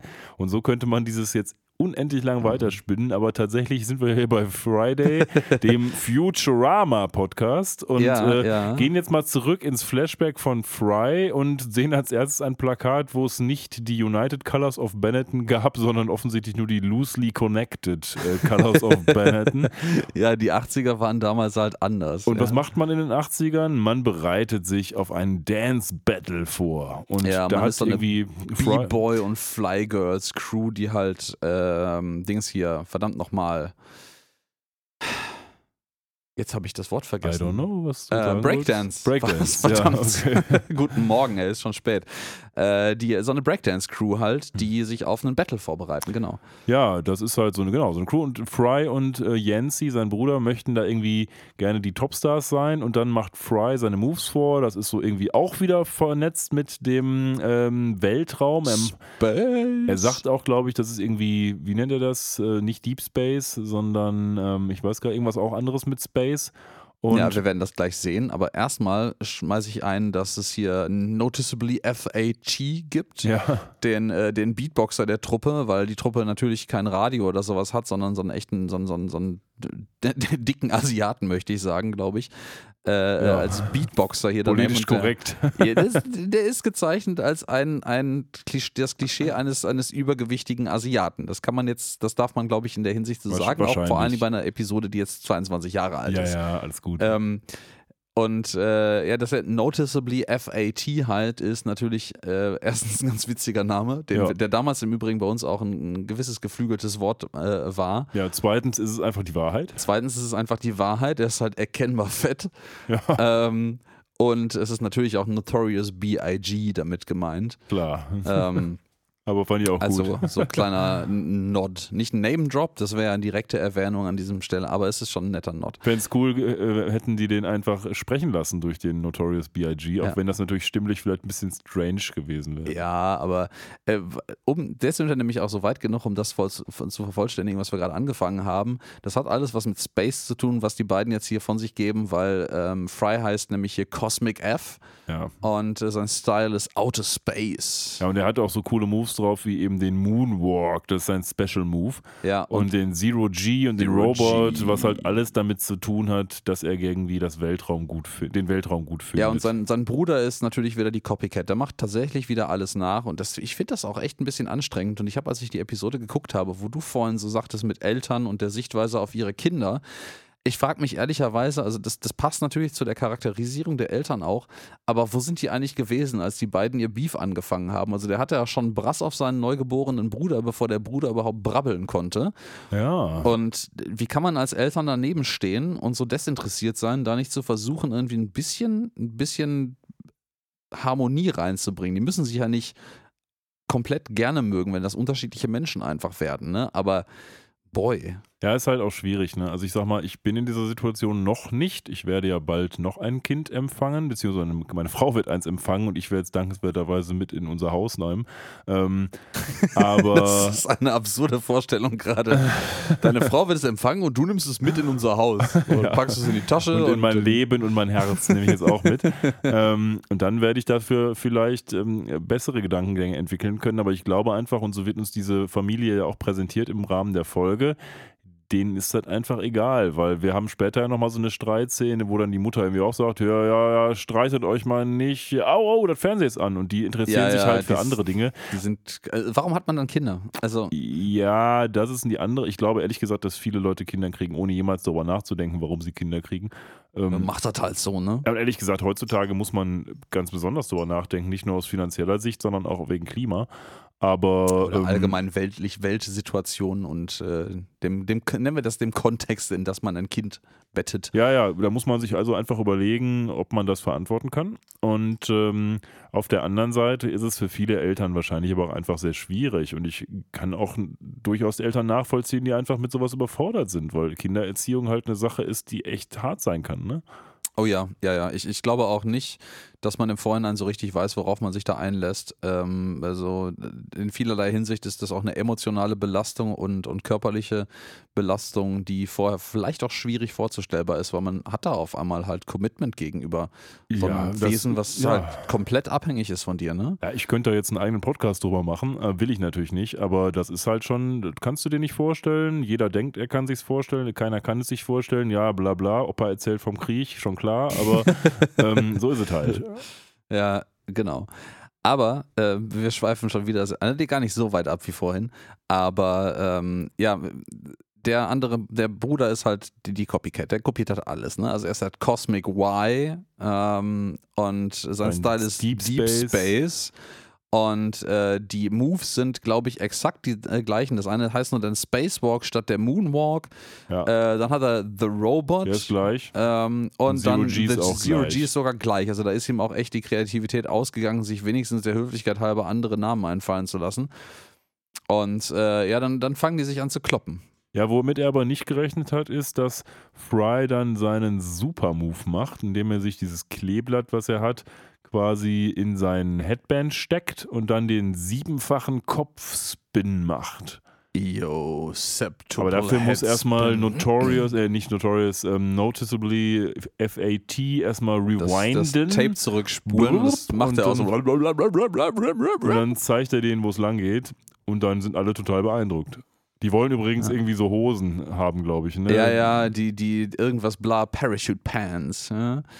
Die sind hier der Shit. Ja? Der Fakt ist eins, die Episode zeigt uns, mit diesem Kleeblatt bist du der Held, weil du hast so viel Glück, dass quasi in deinem ganzen Leben alles gelingt. Ja, das scheint offensichtlich zu funktionieren. Also dieses, dieses Kleeblatt, sei es auch nur irgendwie ein, äh, bisschen ähm, Placebo-Effekt, das funktioniert hier an der Stelle. Ich finde So. übrigens schön, was die danach sagen. Der eine kommt an und sagt, boah, you're hot. Und der andere Ja. sagt, wow, that was ice cold, bro. Also das irgendwie schöne Gegensätze einfach. Ja, das ist so, so Jugendsprache. ne? So, you're hot, that was, das ist notice- noticeably FAT im Übrigen. Das Ja, ist genau. Ice Cold Bro, sagt. Ist das Genau. vielleicht auch eine Ice-Tea-Reference so? Vielleicht. Na, I don't know. Ist vielleicht ein bisschen, bisschen weit hergeholt, aber ähm, ich, ich, vielleicht hat sich das irgendwer dabei gedacht. Ja, das Ganze führt dazu, dass die beiden jetzt in einen Streit geraten, weil natürlich Yancy jetzt umso aggressiver wird und äh, ihm sagt, ja, ja, jetzt mit deinem scheiß Klebertier jetzt, was soll das eigentlich? Und dann flieht Fry und äh, der Yancy rennt ihm hinterher und Fry sieht sich dann genötigt, das irgendwo vielleicht zu verstecken, aber das sehen wir erst in der nächsten Szene, denn jetzt starten wir wieder und gehen zurück in die Zukunft beziehungsweise in die Gegenwart. Genau. Wir sind jetzt tatsächlich an der gleichen Stelle, wo vorhin die beiden Streithähne ähm, ihre, ihre Hip-Hop-Crew verlassen haben, ihre Breakdance-Crew. Man sieht so eine schöne Überblendung mit diesem Zaun, der im Übrigen fast genauso immer noch kaputt ist. Und ähm, das finde ich, das finde ich ganz äh, spannend hier da nochmal einzuwerfen. Ich habe nämlich im, äh, in dem Audiokommentar habe ich was Schönes dazu gehört, dass sie nämlich das Storyboard ähm, hier ähnlich wie inspiriert, glaube ich, von Godfather 2, also der Pate 2 ist das, glaube ich, dann im Deutschen, ja. Ähm, ein Storyboard gebaut haben, was verschiedenfarbige Karten hatte für die beiden Timelines, um das irgendwie sortiert zu kriegen und zu einer vernünftigen Erzählreihenfolge auch zusammenzusetzen. Finde ich äh, ganz spannend. Und ich finde, ohne jetzt unserem Fazit am Ende zu weit vorgreifen zu wollen, die haben das ganz gut hingekriegt. Also es ist konsistent und schön erzählt. Die Überblendung gerade gefällt mir auch sehr gut. Super. Also werde ich in meinem Fazit noch zu kommen. Will ich jetzt nicht zu viel vorwegnehmen, aber absolut super. Die 71. Straße, da sind sie gerade, die gibt es auch, die liegt in Brooklyn im eigentlichen New York. Und die müssen aber ganz woanders hin, weil Fry sagt jetzt, ja, das ist irgendwie nicht so richtig richtig, wo wir hier sind. Wir müssen eigentlich, glaube ich, zur 20. glaube ich, ne? Ich, ich habe mich an der Stelle gefragt, weil die jetzt sagen so, ähm, äh, Lila, wo sind wir eigentlich? Und du sagst, ey, das, das Straßenschild sagt da, wir sind da auf der 71. Straße. Und Fry sagt so, 71. Straße, habe ich nie gehört. Ist das irgendwie ein Inside-Joke? Weil es wirkt so prägnant platziert, weil man in der Szene halt jetzt auch einmal dieses Straßenschild, 71. Straße, direkt auf die Nase äh, geklebt bekommt quasi, als wenn das irgendein Inside-Joke, irgendein so New York-Inside-Joke sein müsste oder es ist einfach eine Referenz darauf, dass New York halt so groß und kompliziert ist, dass du mhm. manche Ecken einfach gar nicht kennst, obwohl du da dein ganzes Leben verbracht hast? Ich weiß es nicht hundertprozentig. Ich könnte mir vorstellen, die 71. Straße ist ja Brooklyn und die 20. Straße, wo ja das Haus von denen steht, ist Manhattan. Und ich vielleicht soll das sagen, na, wenn du in Manhattan lebst, dann ist Brooklyn für dich quasi ein böhmisches Dorf und umgekehrt auch. Ähm, das würde natürlich auch dazu passen. Und das, das ist ja eher das Trope mit New Jersey und so. Ähm, ja, das haben wir auch schon lange nicht mehr gehört, ne? Nee, stimmt. Fällt mir ein. Das war so zwei, drei Mal haben die das so gedroppt und jetzt plötzlich passiert das nicht mehr. Ich, ich, nicht, ich könnte mir vorstellen, dass das auf diese bestimmten, auf diese Stadtteile abzielen soll, die halt für sich ja klar wie so kleine Städte sind. Ja, das kann, kann gut sein, ja. Na gut, aber da das jetzt halt weit weg ist, 70, 71. Straße, 20. Straße, Blöcke sind eine gewisse Länge lang, ihr könnt euch das ausrechnen, im Nachbarstadtteil ist man halt eine Weile lang unterwegs, bis man da ist. Äh, man so, boah, das könnte in irgendeine Richtung sein und die wussten auch, wissen eigentlich auch gar nicht genau, in welche Richtung sie laufen müssen, weil die alle so ein bisschen lost sind hier. Und dann meint Bender so, we could also take a spin on the B-Train. Ja, und, die nehmen nicht ähm, den A-Train, sondern den B-Train. Und äh, was passiert? Bender wird zu so einer Art von Schienenfahrzeug. Ja das wirft mehrere Fragen auf, weil ganz offensichtlich sprühen dann so Funken, als er sich auf die Schienen setzt. Das heißt, die Schienen müssen irgendwie ja noch mit Energie versorgt werden, so wie ich das verstanden habe, was ich irgendwie fragwürdig finde in dieser ganzen zerstörten New York-Umgebung. Und dann holt er wieder eine Sache aus seinem Tadesbauch, nämlich so ein Sprechgerät. Das finde ich sehr schön. Um irgendwie allen zu sagen: So, Leute, ähm, ich äh, fahre jetzt gleich los und mir ist auch eigentlich Lalle, was ihr macht, äh, ja. aber ihr geht jetzt gleich los, ne? This is the Brooklyn bound B-Train, stopping wherever the hell I feel like. The please watch the door while the doors are closing. Aber schön, dass Sie hier tatsächlich auch Brooklyn erwähnen, denn es stimmt ja, 71. ist Brooklyn und das sagen Sie ja nochmal explizit. Ja, aber das passt ja dann nicht. Wieso? Das ist der Brooklyn Bound B-Train. Das ist der Zug, der nach Brooklyn fährt und die wollen zur 20. Straße nach Manhattan. Ja, das, das ist also genau das stimmt, falsch rum. aber der fährt wahrscheinlich durch Brooklyn erstmal. Keine ja, Ahnung. Ja, ich okay, weiß nicht, könnte, wie das könnte wie das, sein. Könnte ja, sein. Gut. Was ich aber, ich muss das gerade mal so einwerfen. Das ist mir aufgefallen, so technisches Detail. Ja. Schienen. So diese U-Bahn-Schienen, die man hier sieht. Bender stellt sich ja mit beiden Füßen da drauf und es britzelt offensichtlich, wie du gerade schon richtig bemerkt hast. Und sagst so, das fühlt sich lustig an. Und ähm, Erstes Problem. Wenn diese beiden Schienen tatsächlich eine Spannung zwischeneinander führen würden, also wie jetzt bei so einer Modelleisenbahn, ne, Plus und Minus, linker und rechte Schiene hätten, und Benders Körper aus Vollmetall ist, das wird ziemlich schnell ziemlich warm werden. Wahrscheinlich wird das einen riesen Knall geben und der arme Kerl wird auseinanderfliegen, wenn da noch eine relevante Menge an Originalspannung von so einer U-Bahn drauf ist, die irgendwie auf, ich glaube, hierzulande mit 700 oder 800 Volt arbeitet. Aber ich habe da noch eine andere Bemerkung zu. Das ist jetzt ein bisschen der Technik-Nerd, der gerade durchkommt. Man sieht neben der Schiene eindeutig, ähm, ich kann noch mal ein ganz kleines Stückchen zurückspulen für dich, damit du das nochmal bemerken kannst, was, was ich da meine. Ähm, neben der Schiene ist eine Stromschiene eigentlich, also dahinter lila, dieses kleine Stückchen so, mhm. das ist quasi die Oberleitung, nur dass man bei U-Bahn, man sieht das in Berlin zum Beispiel, ich glaube in Hamburg auch und in München sehr schön, äh, weil Tunnel halt nur mal teuer sind zu graben, hat man sich früher Gedanken gemacht, wie man die Tunnel halt möglichst niedrig gräbt und deswegen hat man manche U-Bahnen, die von Anfang an dafür gedacht waren, auch nicht auf der Straße zu fahren, mitgebaut, nicht mit einer Oberleitung, weil das macht nämlich den Tunnel höher, sondern mit so einer Stromschiene nebenher, kann man in Berlin bei der Stadtbahn und bei der U-Bahn sehr schön sehen. Und das ist eigentlich das Ding, was Strom äh, führt. Die Schiene kannst du anfassen, wie du willst. Da passiert überhaupt nichts. Du darfst nur nicht diese Stromschiene daneben anfassen und die berührt Bänder offenkundig nicht. Weiß ich nicht, weil also ja, man könnte es denken, auf der anderen Seite britzelt ja hier nur sein linker Fuß, nämlich da, wo auch die Stromschiene ist. Ja, aber die vielleicht ist zu weit weg. Die also ist eigentlich sieht man zu gleich in einer anderen Einstellung nochmal, ja. dass er die auch echt nicht berühren kann. Hätte jetzt gedacht, vielleicht soll das der Hinweis darauf sein, aber naja. Ja, die Audiokommentatoren sind im Übrigen hier richtig stolz darauf, wie ähm, John DiMaggio, das ist Bender, ne? Ja. ja, ja. Ähm, den, den Bing-Bong-Sound von den äh, schließenden Türen nachmacht. Was ich schön finde, ist, als sie dann tatsächlich ankommen an der Endstation, hat Bender noch so einen schlafenden Obdachlosen da drauf, was ganz offensichtlich natürlich eine Allegorie darauf ist, dass man immer an der Endstation irgendwen dabei hat, der nur in der Bahn sitzt, weil es halt warm ist. Ja, der ist halt auch wirklich dann so, ja, bitte verlassen Sie diesen Zug irgendwie, es, äh, die Bahn endet hier und ist so und geht zur Seite. Geht im Übrigen in Richtung der der Stromschiene. Ich rate das nicht an, das ist eine sehr ungünstige Richtung.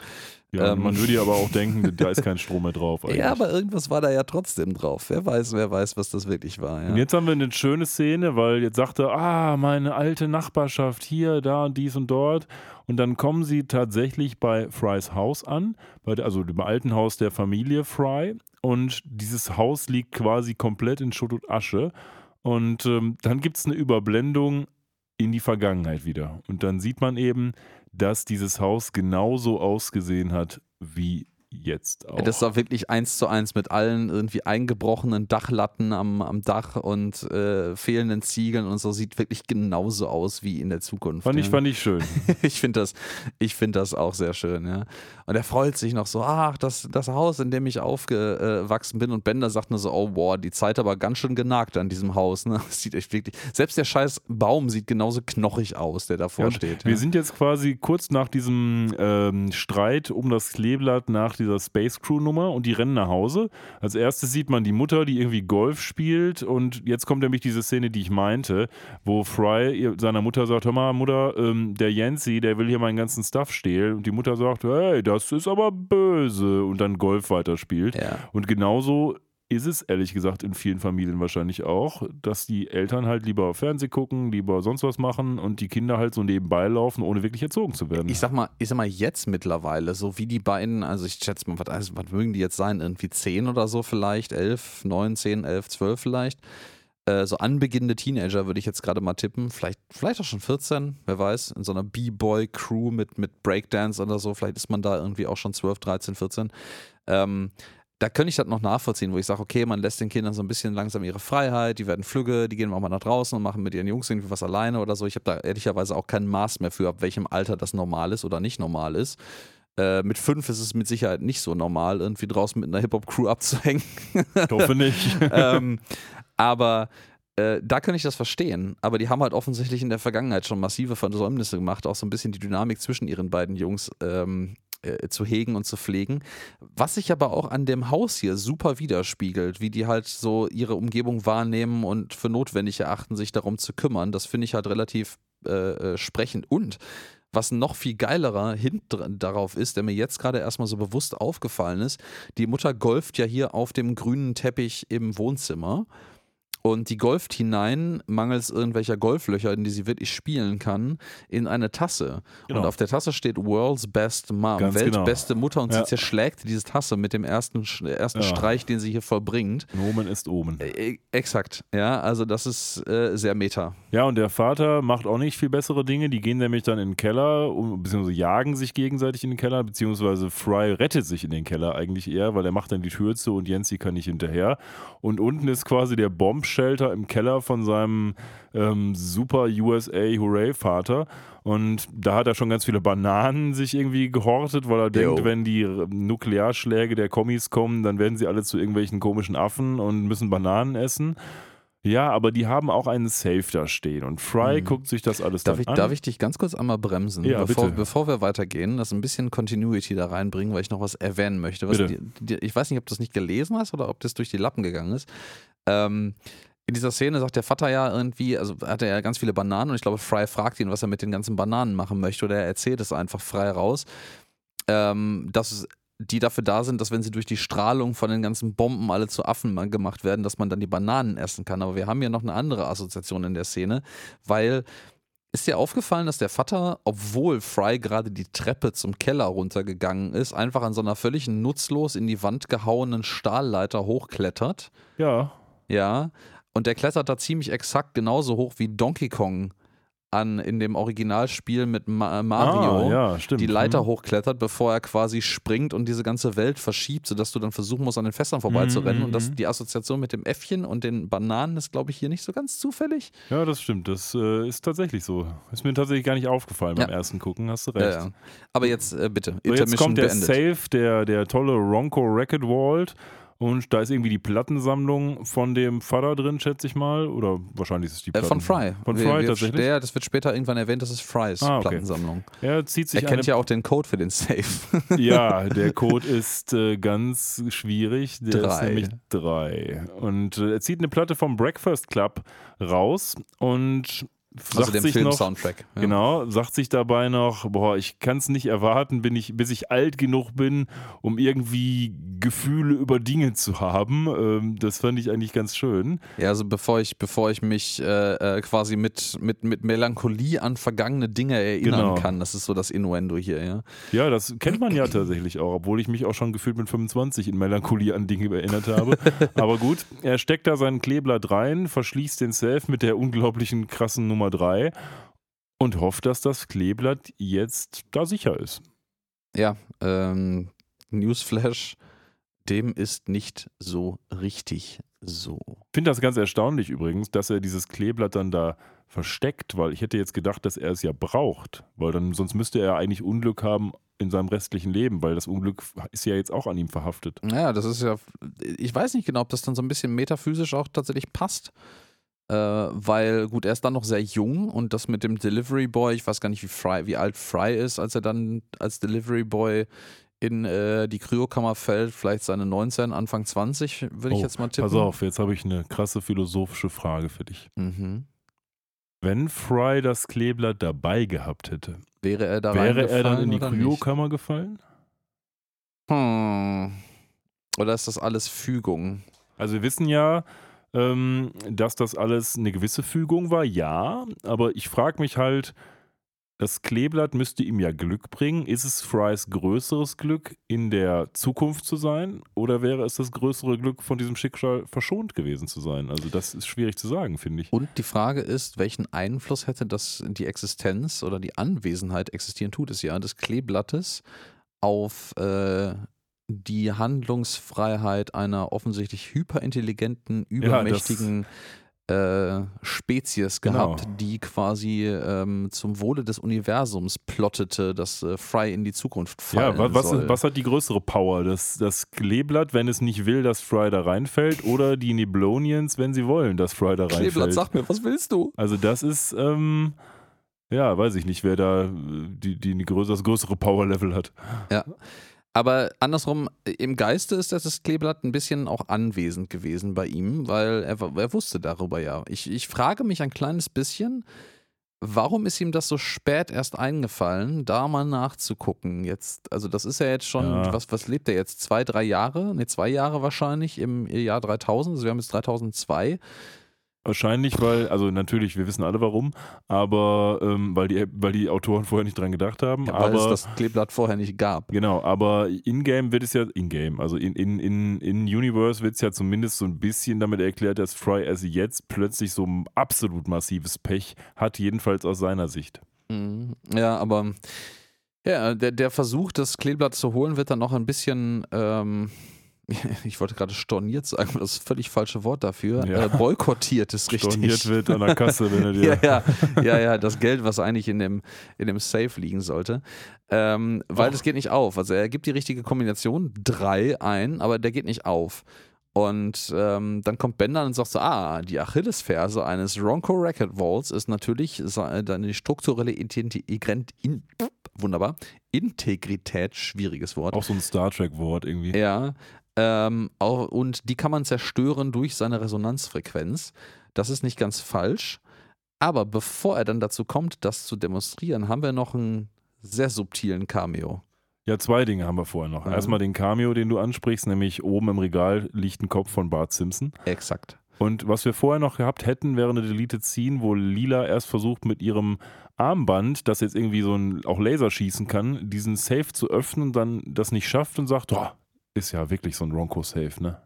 Äh, genau, das wird am, im Audiokommentar tatsächlich auch erwähnt, dass der ursprüngliche Plan war, dass Lila das mit ihrem Vrislo Jackamator, der jetzt auch tatsächlich mal wieder auftaucht, ne? Der war irgendwie Ja. Ewigkeiten, war der immer in ihrem Handgelenk, aber hatte nie irgendeinen Zweck erfüllt und jetzt ist er auf einmal Karten, Wegfinder, äh, Laser-Device, also wäre er mutmaßlich geworden, haben wir jetzt ja nicht in der endgültigen Episode gesehen. Ich habe immer das Gefühl, weil du könntest das ja in fast jede Episode irgendwie einbauen, dass Jo. die sich am Anfang von der Episode immer denken, boah, wir müssen das mal wieder machen und dann irgendwas finden, wo sie es machen können. Vielleicht ist das auch so ein interner Running Gag, über den die nie öffentlich gesprochen haben, einfach dieses Ding immer mal, mal reinzudroppen und sich anzugucken, wie die Leute sich darüber Fragen stellen. Aber sei es drum. Ähm, Bender kriegt den Schrank auf. Das halbe Haus fällt währenddessen noch weiter in sich zusammen, als es sowieso schon zusammengefallen ist, weil diese Resonanzfrequenz von dem, von dem äh, sehr, sehr, sehr stabilen äh, Platten-Safe offensichtlich echt, ich weiß nicht, schwierig zu treffen ist, aber eine ganze Menge andere Sachen auch noch trifft. Ähm, selbst Bender, also da fällt der Kopf ab, als das dann aufspringt, das Ding. Ähm, und ja, er findet dann den Breakfast Club Soundtrack. Aber da ist, da da da da, Big Reveal, Nix drin. nix drin. Also Ja. die, die Platte ist da drin, aber sein Kleeblatt fe fehlt. Ja, und Frys erste Reaktion natürlicherweise ist, das kann ja wohl nicht wahr sein, das muss mein Bruder geklaut haben. Wie auch immer er es gefunden haben mag, aber das musste er haben, weil der hat mir immer alles geklaut, der wollte immer sein wie ich. Das hat uns ja bislang die Story auch so präsentiert und dementsprechend kann ich natürlich Frys ähm, Prognose hier erstmal nachvollziehen. Ja, und äh, seine logische Schlussfolgerung, warum denn, wie Lila machte, das meinte, dass Kleeblatt sich nicht einfach in Luft aufgelöst haben könnte, oder zersetzt hat einfach, meinte so, alles andere hier drin ist in perfektem Zustand. Und zugegebenermaßen, er hat das, haben wir vorhin gesehen, in so einem kleinen Tütchen da reingelegt und auch dieses Tütchen scheint zu fehlen.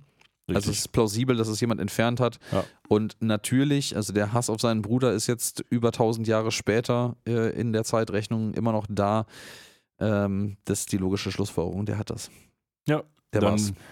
gehen sie raus, weil jetzt ist ja die Mission gescheitert und überlegen sich noch so ein bisschen, gibt noch so ein kurzes Zwiegespräch zwischen Lila und Fry, wo eben nochmal aufge, aufgebahrt wird, naja, das ist der, der Bruder, der hat irgendwie mich immer da bestohlen, wollte immer so sein wie ich, das kann ja wohl nicht wahr sein. Und dann finden sie etwas, was Fry dann wirklich auf die Palme bringt, ne? Ähm, ja, genau. Sie finden nämlich eine Statue. Und Bender fragt sofort, who is that godlike Wer ist diese figure? gottgleiche This Person? Adonis of a man. äh, ja, direkt die schöne Gegenüberstellung, um, um Fry nochmal so richtig, richtig einen reinzuwirken. Also ich glaube, Bender macht das an der Stelle einfach nicht absichtlich. Das ist, aber anyways. Ja, und es ist eine Statue von seinem Bruder. Zumindest, also glaubt er zumindest. Es sieht ihm sehr ähnlich. Ja. Hat dieses Kleeblatt am Dieses Revers. Kleeblatt am Revers, äh, Anzugträger, äh, also die Statue trägt quasi einen steinernen Anzug mit Krawatte, die ein bisschen schief aussieht und komisch, aber egal. also die Statue ist auch aus Stein. ja, ja, ähm, Sie halt klar, die. Statue stärkt, trägt einen steinernen Anzug. ja, Ähm, ja, ja, ja. Die, die Statue ist auch selber und ja, dann sieht er, wer da, wie der heißt, dieser Typ auf der Statue, nämlich auch Philip J. Fry. Und dann sagt er, der Fry, das kann ja wohl noch viel weniger wahr sein. Der hat meinen Namen auch noch geklaut. Das ist ja wohl die Höhe. Ja, und da steht noch drunter vor allen Dingen die, einer der Gründe, warum man ihm hier eine Statue gewidmet hat, ist nämlich die erste Person auf dem Mars gewesen. Ja, also der hat ganz tolle Dinge erreicht und jetzt setzt Fry eins und eins zusammen und sagt sich, ja, der hatte das Kleeblatt, die erste Person auf dem Mars, Statue, das passt ja alles zusammen. Der hat einfach mein Leben geklaut, so wie ich es hätte haben können. Und ich finde, das Ja, und dann schlägt er gegen diese Statue und meint, und jetzt hat er noch meine Hand Ja, gebrochen. und Ben the Ja. legend lives on. ich sehr, Super das, Szene, ja. finde das sehr, sehr großartig. Was wolltest du eigentlich sagen? Ähm, ich wollte eigentlich sagen, dass in der bisherigen Zeichnung von seinem Bruder, dass er durchaus auch plausi plausibel erscheint. Das ist, ja, ja. es ist jetzt natürlich so ein bisschen von, von brüderlichem Hass erfüllte Schlussfolgerungen, die der Friday erliegt. Aber es klingt auch für den Zuschauer erstmal plausibel, was hier passiert. Das ist ja das Schlaue und Tolle an der Episode. Bis jetzt ist halt äh, Yancy auch genau so gezeichnet worden. Und naja, sie schaffen es irgendwie, diese Statue mit nach Hause zu bringen oder zu transportieren. Die steht jetzt im Planet Express Hauptquartier, ist irgendwie überraschenderweise geschrumpft. Ich glaube, die war gerade noch größer. Ähm, Ja, sie war einfach, wirkte nur größer vielleicht. es ist auch irgendwie nicht so richtig plausibel erklärbar, warum sie den Eimer eigentlich mitgeschleppt haben. Ähm, nee, vor allen Dingen, wenn jetzt klar wird, dass es ja ganz einfach ist, äh, sich da mal Infos drüber zu Äh, holen. Genau, weil der, der Professor, der hat nämlich, ich, das finde ich, das finde ich so eine schöne Szene, auch zu äh, Griff auf die heutige Realität einfach. Ähm, der Professor geht dann hin, während alle anderen diskutieren noch darüber, über diese Statue, die jetzt da steht, meint der Professor so, ey, mein Browser hat das Wort Fry gehört und hat den Philip J. Fry-Film gefunden. Vielleicht können wir uns den mal angucken und vielleicht hilft das. Ähm, aber äh, mal abseits davon hat er auch noch anderen Müll gefunden. Er hat nämlich auch mal einen Kalender auf Fri Freitag auf Freitag, Friday, Friday. aufgemacht und hat ein paar French Fries bestellt. Da musste ich mich doch direkt an unseren Podcast erinnern, als ich Ja. das gesehen habe. Ja, ja, den Kalender haben wir auch immer auf Friday stehen, jedes Mal, wenn ihr uns hört.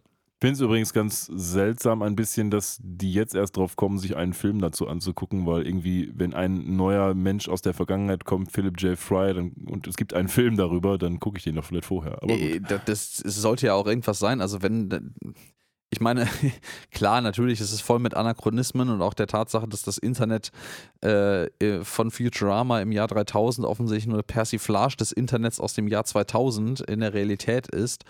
Ähm, man hätte es trotzdem machen können und mal danach suchen können. Aber ich finde es schön, auch diesen Vorgriff auf die Jetztzeit mit den Alexas Ja. und Echo Dots und Siris dieser Welt. Äh, wir hatten ja beim letzten Mal noch ChatGPT, ganz großartig, vorletzten Mal. Ähm, Ja, und auch eine Episode für die baldigen Futurama-Episoden hier related to items you viewed. Das geht ja auch in dieselbe Schiene, ne? Ja, genau. Und äh, das finde ich schon ganz spannend, aus der Jetztzeit zu beobachten, was man damals so erdacht hat. Und es ist nicht falsch. Also es ist, es ist dafür, dass damals noch niemand wusste, dass es, dass es wirklich diese, diese Geräte in allermanns Heim äh, zum Kaufen zumindest geben würde, die einem quasi äh, äh, auf Befehle hören und Dinge für einen verrichten können. Ich finde das schon krass. Und je mehr ich das jetzt ausspreche, es ist schon echt ein bisschen Science Fiction. Absolut. Ja, man guckt sich dann den Film an über Philip J. Fry. Und weißt du, wer den Film von Philip J. Fry spricht?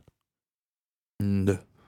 Also irgendeine Stimme halt, einen Narrator. Ja, offensichtlich. ja. Ähm, und das ist derselbe Synchronsprecher, der auch den Yancey Fry spricht. Ah. Also hier hat man nochmal dieses, ja, da, da kriegt Fry quasi noch einen reingewirkt, weil auch jetzt noch der dieselbe Stimme auch noch erzählt, was da los ist. Und, Und, äh, man, es macht ja vielleicht auch Sinn, wenn man später mal auf die Auflösung schaut. ja, das, das, das stimmt unter Umständen. Ja, stimmt es wirklich? Ja, warum denn nicht?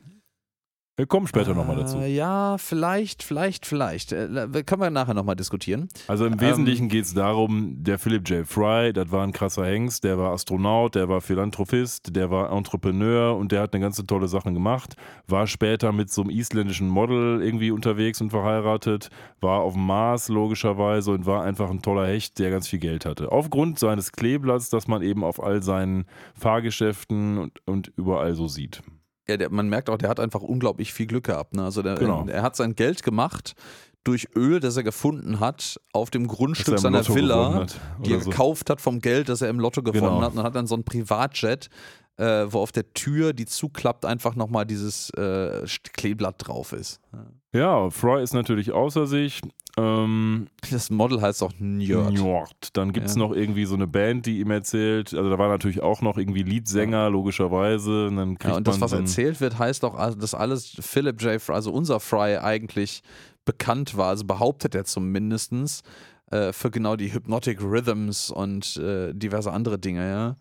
Ja, also letztendlich ja, hat er sein Leben geklaut, wenn man es genau nimmt. Und Fry ist dann natürlich auf 180 Und man kriegt dann noch gesagt, wo er jetzt residiert, dieser Wo er Philip, jetzt seine meiste, der alte Philip J. seine Fry. meiste Zeit vor allen Die Dingen verbringt. meiste Zeit verbringt er, weil er tot ist auf dem Friedhof. Frag mich, wo er den Rest seiner Zeit verbringt, wenn die meiste Zeit auf dem Friedhof ist, ja. Und jetzt Also, fasst sich Fry ein Herz und sagt sich, also unser Fry, und sagt sich, ja gut, dann hole ich mir mein Kleeblatt jetzt einfach von deinem toten Körper aus deinem Grab. ja, eigentlich holt er eine Schaufel, ja. Also beziehungsweise, das finde ich sehr schön, holt äh, nicht Fry die Schaufel, sondern Bender holt die Schaufel, dass er sagt, hey, wir machen ein bisschen Grabräuberei, sagt Bender so, hey, ich hol mein Set. Genau. Und dann geht's wieder in die Vergangenheit.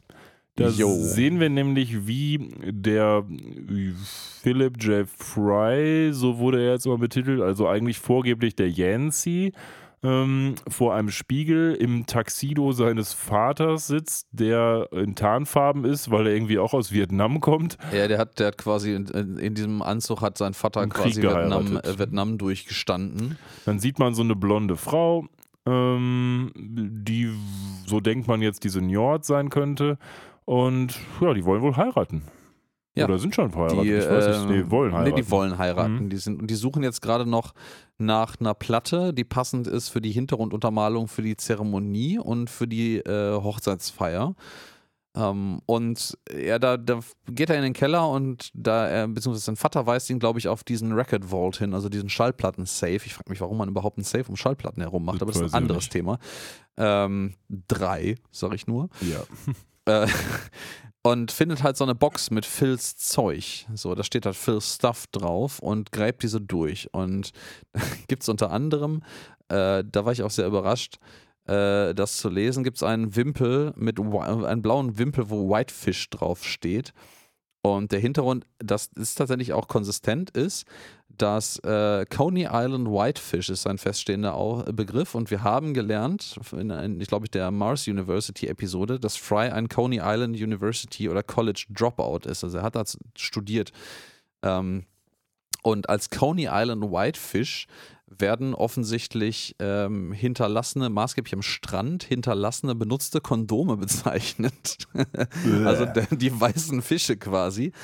Ähm, und Coney Island dann, ich weiß nicht, ob da auf die Gegend oder tatsächlich auf die Universität bezogen, auf das Studentenleben irgendwie referenziert, aber ja, schön, dass er davon einen Wimpel hat. Ja, da findet er dann natürlich innerhalb der Platte das Kleeblatt, ne? Und jetzt wissen wir, wie es rausgekommen ist. Und vor allen Dingen sehen wir jetzt auch etwas, was uns schon in eine etwas andere Richtung presst, denn ja, Fry, also der Bruder von Yancy, ist ja weg. Denn der ist ja irgendwie mal ins Jahr 3000 in den Gefrierschrank da gefallen. Ja, Und und jetzt keiner man- weiß, wo er ist. Also der ist Genau. verschollen aus deren Sicht. Das ist auch das erste Mal, dass man jetzt eine Sichtweise sieht, was eigentlich passiert, nachdem er verschollen ist. Genau, genau. Also das ist das erste Mal, dass wir in der Serie sehen, was passiert mit der Family, nachdem Philipp weg ist.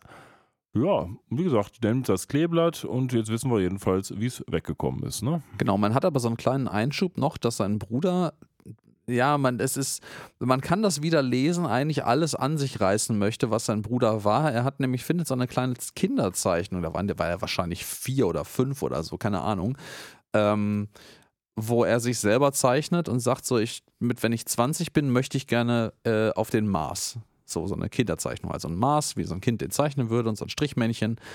Und das, steckt, das faltet er zusammen und steckt sich das äh, in, in den, ins Sakko. Ja, dann kommt der einzige Joke, der für mich nicht so super funktioniert hat in der Episode. Er nimmt nämlich so eine Play-Doh-Knete, vielleicht ist das aber auch irgendwie hintergründig und ich kenne es nicht.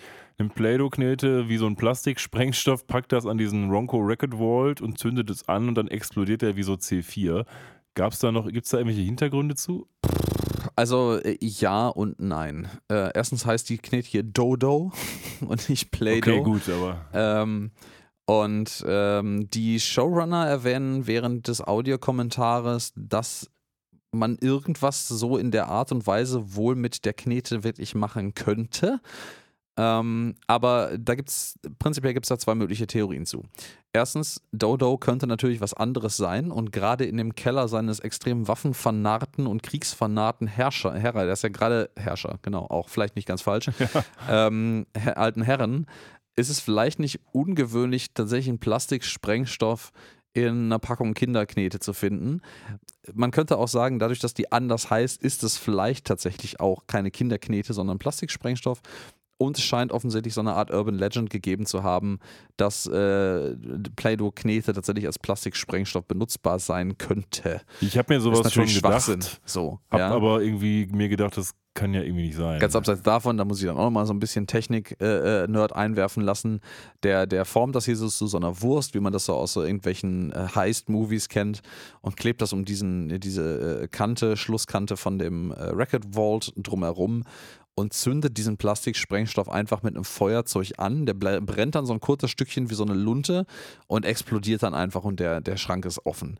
Ähm, das ist natürlich total unrealistisch, weil Plastiksprengstoff vom, also auch so C4 vom Design her schon dafür gedacht ist, extrem resistent zu sein. Also ich glaube, du kannst auf C4 in dem Fall oder Semtex oder was auch immer es da noch alles gibt, kannst du sogar mit einer Handfeuerwaffe draufschießen und da passiert gar nichts. Das Zeug kannst du mit einem Feuerzeug als wie S-Bit oder, oder Spiritus als Brennmaterial nutzen. Das, das fackelt leise vor sich hin, aber es explodiert nicht, wenn du nicht den richtigen Zünder dafür benutzt. Ja, gut, also im Endeffekt ist es so ein bisschen so, wie ich mir schon dachte. Es ist irgendwie nicht so richtig Nee, ähm, nein. hintergründig, sondern. Nur ein dummer Gag, der irgendwie halt bei was manchen denken. Leuten ankommt, bei manchen nicht. Ich finde es ein bisschen nerdig, aber es ist lustig. Hm, so weit würde ich nicht gehen. Ja, er findet Breakfast Club nicht so gut, denn er sagt, naja, super, die nehme ich mal mit, um später die Leute rauszuprügeln, ähm, wenn die jetzt nicht mehr so lustig läuft auf meiner Hochzeit. Und dann blenden wir da zurück, denn wir wissen ja, eigentlich sind wir unterwegs zum Orbiting Meadows Friedhof, wo Fry glaubt, dass Yancy begraben liegt und sein Kleeblatt wieder haben möchte. Und dann latschen die da, das ist so eine große Kuppel. Ähm, gibt so einen kurzen Witz, da stehen so zwei so Guards und denen muss man natürlich salutieren und Bender salutiert mit seiner Schaufel und haut sich die vom Kopf. Haha. ich finde das, ich find das ganz lustig. Gut. Ja, wie alle einfach so salutieren und der wirklich so klong. Äh, Die interessiert es halt nicht. Ne? Also so wirklich gar nicht. Nee, genau. Ich meine, wer geht schon mit drei Leute gehen mit drei Schaufeln auf den Friedhof? Do the math, man. Ja, wir kommen Ja. dann an zwei so bekannten Grabsteinen vorbei. Einmal Shaq's Leg, also von Shaq O'Neal natürlich. Und zum anderen, äh, glaube ich, das Grab des unbekannten Komikers, äh, Ja. The Tomb of the Unknown Comic. Willst du dazu was sagen? Äh, wenn du das mir überlässt, bitte, gerne. bitte. Ähm, das ist tatsächlich eine zweischichtige Referenz an der Stelle. Wir haben natürlich einmal The Tomb of the Unknown Soldier als äh, Referenz hier. Das ist ähm, nicht ein Grab, äh, wie man fälschlicherweise annehmen könnte, oder ein Mahnmal oder sonst was, was es irgendwo auf der Welt gibt, sondern es ist grundlegend ein Konzept, was es eigentlich fast überall gibt. In Berlin zum Beispiel gibt es das auch. Äh, Das Grab des unbekannten Soldaten steht quasi mal symbolisch für die Gefallenen und die Gestorbenen eines Krieges. Äh, Und in der Regel wird innerhalb dieses Grabmals, das meistens sehr opulent ausgestaltet ist, tatsächlich ein, der Körper eines äh, unbekannt verstorbenen Soldaten ähm, begraben. In Amerika gibt es das mit Sicherheit auch mehrfach vielleicht, also gerade so aus den äh, ähm, Zweiter Weltkrieg, Vietnam, was dann noch so alles andere passiert ist. Äh, und die zweite Referenz ist natürlich der Unknown Comic, weil es tatsächlich, ich glaube, in den 60er, 70er Jahren gab es einen, 60er Jahre, glaube ich, gab es einen Comedian, der auch äh, als The Unknown Comic bekannt war. Und das ist quasi so ein Mashup aus den, den beiden. Ja, der Themen. hieß übrigens Murray Langston. 1970er war das. 70er war es, okay, ja. Also ich kannte den jetzt auch nicht, aber was man halt Das so alles aus dem Internet lernt, ne? Genau, haben das Chuck Spine, hast du schon erwähnt, das hier auch begraben. Ähm, und ja, dann Ja. der findet irgendwie noch, äh, Bender gräbt irgendwie noch ein bisschen random Stuff hier um. Ich, ähm, die, die Referenzen auf Namen habe ich mir nicht alle angeguckt. Und man findet dann, dass. Das ist eine Referenz, also nur ganz kurz. Der sagt irgendwie irgendwas mit John LaRoquette, sagt er. Ich kannte John LaRoquette tatsächlich schon vorher. Warum? Weil er später in späteren Staffeln von Boston Legal mitgespielt hat. Äh, ah, Ähm, aber ansonsten weiß ich relativ wenig über ihn und ich verstehe auch diese Referenz von Bender nicht so genau. Von daher würde ich jetzt neben diesem Name Drop einfach mal weitergehen. Ja, gehen wir, gehen wir einfach mal weiter neben dem Name Drop. Sie finden jetzt jedenfalls das Grab von seinem, mutmaßlich, ich sag das mal direkt vorweg, Bruder. Und äh, da steht schon drauf, Philip Fry, the original Martian. Es fällt an der Stelle schon auf, dass sein Bruder offensichtlich den mittleren Namen nicht kopiert hat. Genau. Philip Fry, The Original Martian, darunter sind so ein paar Busch, Büsche. Und äh, Verdecken auch so ein bisschen was von dem Fuß dieses äh, Grabsteins. Ich meine, möchte nicht Grabstein sagen, es ist schon fast so ein Mausoleum mit so einer riesigen Rakete oben drauf und allem. Ähm, und die fangen dann fleißig an zu graben. Aber nicht ohne noch ihre krasse Catchphrase zu sagen, it's clobbering time. Was Oh natürlich ja, stimmt. It's Clubbering Time persifliert und das wiederum ist die Catchphrase from das Ding von den Fantastischen Vier, ne? Ja, danke, danke. Ich hätte es fast übersehen. Äh, auch wenn ich es mir eigentlich aufgeschrieben habe, dass das äh, vorkommt. Aber ja. Und ja, während die da fleißig so am Schaufeln oder am Klobbern sind, ähm, fällt Fry was auf. Also der stößt mit der Schaufel nämlich so ein bisschen gegen das Moos auf diesem Grabstein und da fällt ihm auf, da steht noch mehr drauf auf diesem Grabstein und dann fängt er an, da rumzukratzen. Und dann geht's wieder zurück in die Vergangenheit. Genau, und man sieht jetzt, wie er liest und wir springen zurück in die Vergangenheit, die im ersten Moment tatsächlich sogar schwarz-weiß ist und dann erst farblich wird. Und wir sind jetzt ähm, bei den frisch Vermählten mehr oder weniger, die wir vorhin gesehen haben. die ein Kind gekriegt haben. genau, Yancy und seine Ehefrau. Und das Erste, was mir in der Szene aufgefallen ist, dass seine Ehefrau ihn Yancy nennt. Und das ist ja schon der erste Hint dafür, dass er irgendwie offensichtlich doch nicht jedem gegenüber gesagt hat, dass er Philipp ist. Exakt. Das, ähm, das ist auch das, das erste, erste Learning hier quasi. Das, das kulminiert jetzt sehr schön in der Gegenwart und Vergangenheit, also Zukunft und Vergangenheit, äh, dass wir jetzt lernen, erstmal durch die Vergangenheit. Das ist Yancy. Das ist, er, er, er firmiert auch weiterhin als Yancy. Er hat sich nicht als sein Bruder ausgegeben nach seinem Verschwinden, was ja das Narrativ von Fry ist, das wir auch als Zuschauende bis jetzt geglaubt haben. So behaupte ich mal einfach. Und es geht jetzt um die Namensgebung von dem Kleinen der beiden. Die wollen wissen, wie er heißt. Und Yancy schenkt ihm jetzt das Kleeblatt, was Philip gehört hat, was er, also Philip J. Fry gehört hat, was Ja. er aus dem Racket Vault geklaut, ge- nicht ge- genommen hat. Ja, und vor allen Dingen sagt er noch was ganz Wichtiges, finde ich. Der sagt nämlich seinem Sohn, ja, hör mal hier, das Kleeblatt, das hilft dir erfolgreich zu sein, selbst beim Breakdancen. Und ich finde, das sagt eigentlich alles aus, was jetzt sich tatsächlich gedreht hat. Nämlich tatsächlich blickt offensichtlich der Jens hier jetzt milde und anders oder anders also gesprochen so auf seine Kindheit zurück, wie man das halt tut. Als Kind tut halt man manchmal komische Dinge. Die, und als Erwachsener sagt man ja, wir waren halt irgendwie dumme Kinder.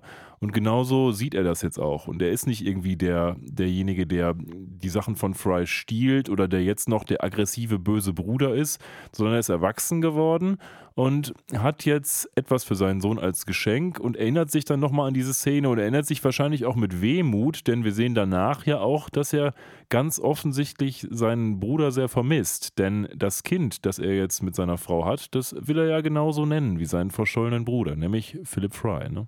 Exakt. Und das ist quasi das Big Reveal, was wir hier haben. Es ist gar nicht sein Bruder, der sich umbenannt hat, der hier zum Mars gegangen ist. Das passt von der Generation im Übrigen auch deutlich besser. Ähm, es ist sein Neffe. Übrigens Der- nennt er ihn Philip J. Fry, obwohl auf dem Grabstein nur Philip Fry draufsteht. Ja, vielleicht hat er ja auch den Namen irgendwann fallen lassen oder äh, den einfach nicht auf den Grabstein, wurde nicht auf den Grabstein geschrieben. Ja, und dann äh, realisiert, also dann liest, dann äh, blenden wir wieder in die, in die Zukunft zurück, in die Jetztzeit der Serie und da liest dann Fry für alle hörbar vor, was da steht. Nämlich hier lies Philip J. Fry. Da steht es im Übrigen mit J wieder drauf. Da oben fehlt es nur. Ja, Interessant. Ähm, named for his uncle to carry on his spirit. Also benannt nach seinem Onkel, um ihn quasi ähm, ja, am Leben zu erhalten, würde ich frei übersetzen. Ja, um, um seinen Geist weiterzutragen. Und Ja. äh, tatsächlich nochmal ein Rückgriff. Wir erinnern uns, der Yancy hatte damals dieses Bild von Fry eingesteckt, wo quasi Fry mit 20 will halt auf den Mars. Mhm. Und genau das ist ja der Spirit und dieses Bild hat er später auch da hängen. Er hat es also nicht irgendwie geklaut, um das für sich selbst zu nehmen, sondern er hat es geklaut und benutzt es jetzt als Andenken an seinen verschollenen Bruder und auch quasi als sie ja als als Mahnmal dessen, was der in der Zukunft befindliche Philip J. Fry eigentlich wollte, nämlich ein Astronaut werden. Exakt, ja. Und ähm, ja, da merken wir schon, das ist eigentlich ist es eine relativ schwermütige Episode. Also spätestens jetzt, wer das vorher noch nicht irgendwie so als Vibe mitgekriegt hat, kommt das jetzt durch. Ich glaube, auch wenn wir jetzt im Hintergrund den Ton aushaben, jetzt fängt auch tatsächlich langsam an, einen, einen Song einzuspielen, ähm, den wir jetzt schon ein paar Mal indirekt angeteasert haben, nämlich der Titelsong von Breakfast Club. Das ist nämlich Don't You Forget About Me von den Simple Minds von 1958. Und ähm, wir haben noch so einen kurzen Witzmoment, wie Bender quasi das schafft, das Grab tatsächlich bis zum bis zum Leichnam auszugraben. Und dann man so, hey, ich habe sein, das, das äh, Kleeblatt gefunden und seinen Ring. Und wollen wir den noch ein bisschen zusammenschlagen? Und Lila erkennt aber die Lage an der Stelle sehr gut. Und ich finde, das passt wieder zu, so ein bisschen für ihren fürsorglichen Stil. Und zieht Bender da raus und lässt Fry halt mal so seinen Moment alleine sein, der dann auch so ein bisschen Frieden mit sich und seinem Bruder, glaube ich, in dem Moment macht, Absolut, weil er halt ja, realisiert, so, boah, wir hatten zwar eine schwierige Zeit als Kinder, aber im Endeffekt ähm, hast du darüber hinweggesehen oder hast das, dich eines Besseren belehrt und wollte, vielleicht hättest du dich sogar entschuldigen wollen für den Scheiß, den du gebaut hast. Und äh, wirft, glaube ich, sogar das äh, Kleeblatt Ja, wieder ins Grab das- zurück, weil das Kleber das zurück. gehört halt seinem Neffen. Der hat halt den Erfolg gehabt. Das ist nicht sein Bruder, der alles geklaut hat, sondern es ist sein Neffe, der quasi ehrlich seinen Traum weitergeführt hat und sein Bruder auch, der erkannt hat, dass er da quasi versucht hat nachzueifern. Ne? Ja, und damit äh, zoomt dann die Szene raus zu dieser besagten Musik des Breakfast Clubs und die Folge ist vorbei. Aber ich möchte noch ganz kurz auf eine Sache eingehen, die mir da eingefallen ist. Erinnerst du dich noch an den Film Interstellar bestimmt, ne? Jo, natürlich. Ähm, da gibt es eine Szene, die ich irgendwie, die ist nicht identisch vom Inhalt her, aber schlägt so in dieselbe Kerbe, nämlich da, wo die in, in dieser, ich weiß gar nicht mehr, was es genau ist, im Orbit dieses Planeten sind, wo die Zeit viel schneller läuft. ja, ja, genau. Und in er der Nähe von quasi diesem schwarzen Loch. dann, ja. dann sieht man Matthew McConaughey, der ist auch so eine Szene, wo nur auf ihn geblendet ist, wo er quasi Nachrichten bekommt von seinen Kindern. Ähm, und diese Nachrichten, die sind halt so, dass er quasi das gesamte Leben seiner Kinder in diesen Nachrichten sieht halt. Stimmt, ja, Und ja, ja. das hat mich total daran erinnert, weil dann auch, weil das auch so eine emotionale Achterbahnfahrt ist, das ist auch wunderbar gespielt, die Szene. Das ist ein Weil man erst sieht Film irgendwie, auch, ne? ja, die kriegen Kinder und dann der letzte ist irgendwie dann, haben die irgendwie ein happy Leben, aber dann das, das letzte ist dann, wie sein Sohn irgendwie einsam und alleine da sitzt, ah, alles scheiße gelaufen und so. Und das hat mich irgendwie daran erinnert, weil das ja auch so eine Achterbahnfahrt ist für Fry, der jetzt eben merkt, okay, er dachte etwas, was gar nicht die Wahrheit ist und plötzlich wird er mit der für ihn ja etwas schöneren Wahrheit dann konfrontiert. Bei Interstellar war es umgekehrt. Aber das ist auch ein Schicksal, was hart sein muss, wenn du irgendwie derjenige, der der letzte Überlebende in Anführungsstrichen bist und siehst, was haben deine Leute alle so gemacht oder nicht gemacht. Also das ist ein Schicksal, das ähm, wurde schon oft in Filmen thematisiert und lässt sich natürlich auch schwer abstrakt vorstellen. Ne? Auf jeden Fall. Also ich finde, äh, es ist, es ist ein bisschen zweischneidiges Schwert, finde ich sogar, weil ich meine, du siehst natürlich einerseits, wenn das jetzt deine Kinder sind, die du quasi älter als älter, älter als du selbst werden siehst, wie im Falle von sowohl Fry hier, also nicht Kinder, aber seinen Bruder und seinen Neffen, oder im Falle von Interstellar der eigenen Kinder. Ähm, du lebst ja quasi ein Leben, was du so hättest nie beobachten können, wenn du einen regulären Lebensverlauf, also eine reguläre Lebenserwartung in deiner heimischen Realität gehabt hättest. Und ähm, deswegen sage ich, finde ich, ist das ein ziemlich zweischneidiges Schwert an der Stelle. Einerseits ist es natürlich die Melancholie, dass du bei dem Teil, wo du noch normalerweise am Leben gewesen wärst, nicht teilhaben könntest. Aber andererseits gibt dir das an der Stelle, dadurch, dass, glaube ich, McConaughey ja in der Zeit quasi deutlich schneller unterwegs ist als alle anderen oder langsam, langsamer, ähm, die Möglichkeit, quasi fast forward dir das Leben deiner Kinder anzugucken, zumindest so lange, wie sie noch diese Nachrichten sehen. Und ich glaube, das kann auch ein bisschen Trost in dieser Situation spenden, zu sehen, was die Kinder quasi aus dem machen, was du ihnen zu nicht Lebzeiten in seinem Fall, aber Anwesenheitszeiten mitgegeben hast. Ja, schwierig zu sagen. Also jetzt, wenn du mich heute fragst, würde ich sagen, ich hätte wahrscheinlich mehr den Schmerz, dass ich das alles nicht miterleben konnte und nicht ich da glaube, war. das ist auch beim Film eher der Fokus, aber es hat auch eine gewisse melancholische ja, Komponente. ne? Absolut, absolut. Also du bist aber halt auch komplett machtlos. Du hast, kannst Ah. halt nicht eingreifen, du möchtest halt deine Schützlinge, kannst Genau. halt deinen Schützlingen nicht mehr helfen und so. Ich, Absolut. das ist schon krass. Ja, Ja, jetzt sind wir durch. ja ich, ich glaube, mal abseits davon, dass das halt auch eine schwermütige Episode war, die wir besprochen haben, war das, glaube ich, so von, von jetzt gerade so von dem Ausklang hier auch äh, die schwermütigste Episode, die wir bis jetzt produziert haben, oder? Ja, das macht ja nichts. Also man kann ja einen bunten Mix aus verschiedenen Episoden machen, mal heiter, mal schwermütig, da hat doch keiner was gegen. Also Ja, es das passt ist ja, auch auch zur keine Episode. wertende ne? Aussage Nee, nee, es gewesen, passt ja. aber ja auch, ne? Ja, es passt total. Und ähm, Ja, aber es ist auch so. Ich bin auch gerade so ein bisschen, wenn ich so darüber rede, bin auch so ein bisschen schwermütig gerade, weil ich jetzt gerade auch wieder an diese Interstellar-Szene denke und so an mein eigenes Mhm. Leben mit meinem Mhm. eigenen Kind. Das ist tatsächlich so. Ja, das, das wiederum kann ich mir, auch wenn auch et- etwas aus der Ferne, sehr gut vorstellen, gerade, dass das einen, äh, einen relevanten Einfluss gerade hat. So, Ja. willst du mal erzählen oder soll ich? Ähm, ich, ich kann gerne diesmal starten. Ich glaube, beim letzten Mal äh, warst du dabei, aber das nehmen wir ja nicht so genau. Ja, ich muss sagen, ich würde mich mit den, den Awards und allen anderen Dingen, die wir ja vorher schon angekündigt haben und Bewertungen für diese Episode gleichziehen. Also ich finde das eine ganz, ganz großartige Episode, auch wenn die nicht so diese Leichtfüßigkeit, diese komplette Leichtfüßigkeit hat von vielen anderen Futurama-Episoden. Aber ich finde, wie wir das gerade ja auch äh, gemerkt haben, diese Melancholie und Schwere, die kommt eher wirklich zu Ende erst, als, als halt entdeckt wird, was die große Revelation quasi ist. Es ist wirklich schön eingebettet. Diese beiden Zeitlinien sind wirklich gut ineinander verflochten und schön erzählt, ohne dass es irgendwie Mindfuck ist oder inkonsistent wäre. Die Überblendungen sind schön. Ähm, ich finde, die, die Witze, die immer zwischendrin eingestreut werden, die machen das Ganze relativ locker. Es ist sehr Futurama-like, finde ich so. Es gibt hier und da ein paar kleinere Unstimmigkeiten, aber ähm, die, finde ich, sind vor dem Rest der Episode eigentlich vernachlässigbar. Und ich finde es vor allen Dingen schön, dass wir eine ganze Menge Hintergrund über Fry erfahren, jetzt zum ersten Mal wirklich, weil das so der erste Eingriff auch ist, was so, was so ansonsten passiert äh, in, ja nicht mal seinem Leben, aber in seiner Familie. Das ist das erste Mal wirklich, dass man Familie von ihm sieht. Und ich würde summa summarum dieser Episode einen neuen geben. Ja, du hast aus meiner Sicht, also ich starte mal mit meinem Fazit, äh, schon viel Richtiges gesagt. Also ich, ich finde Ich diese. hoffe nichts Falsches. Nö, tatsächlich nicht. ähm, ich finde, diese Episode macht auf zwei Gleisen viele, viele Dinge richtig. Also zum einen nehmen wir mal das, was für mich nicht das Wichtigere ist.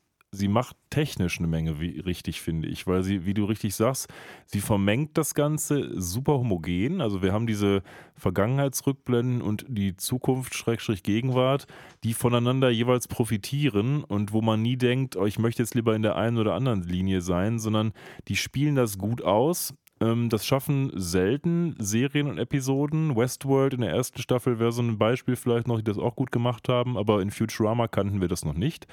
Zum anderen machen die technisch etwas, was sehr schlau ist, finde ich. Sie machen nämlich eine Rückwärtsreise in Frys Vergangenheit. Die erste Vergangenheitsreise unseres oder eines Hauptcharakters und insbesondere von Fry.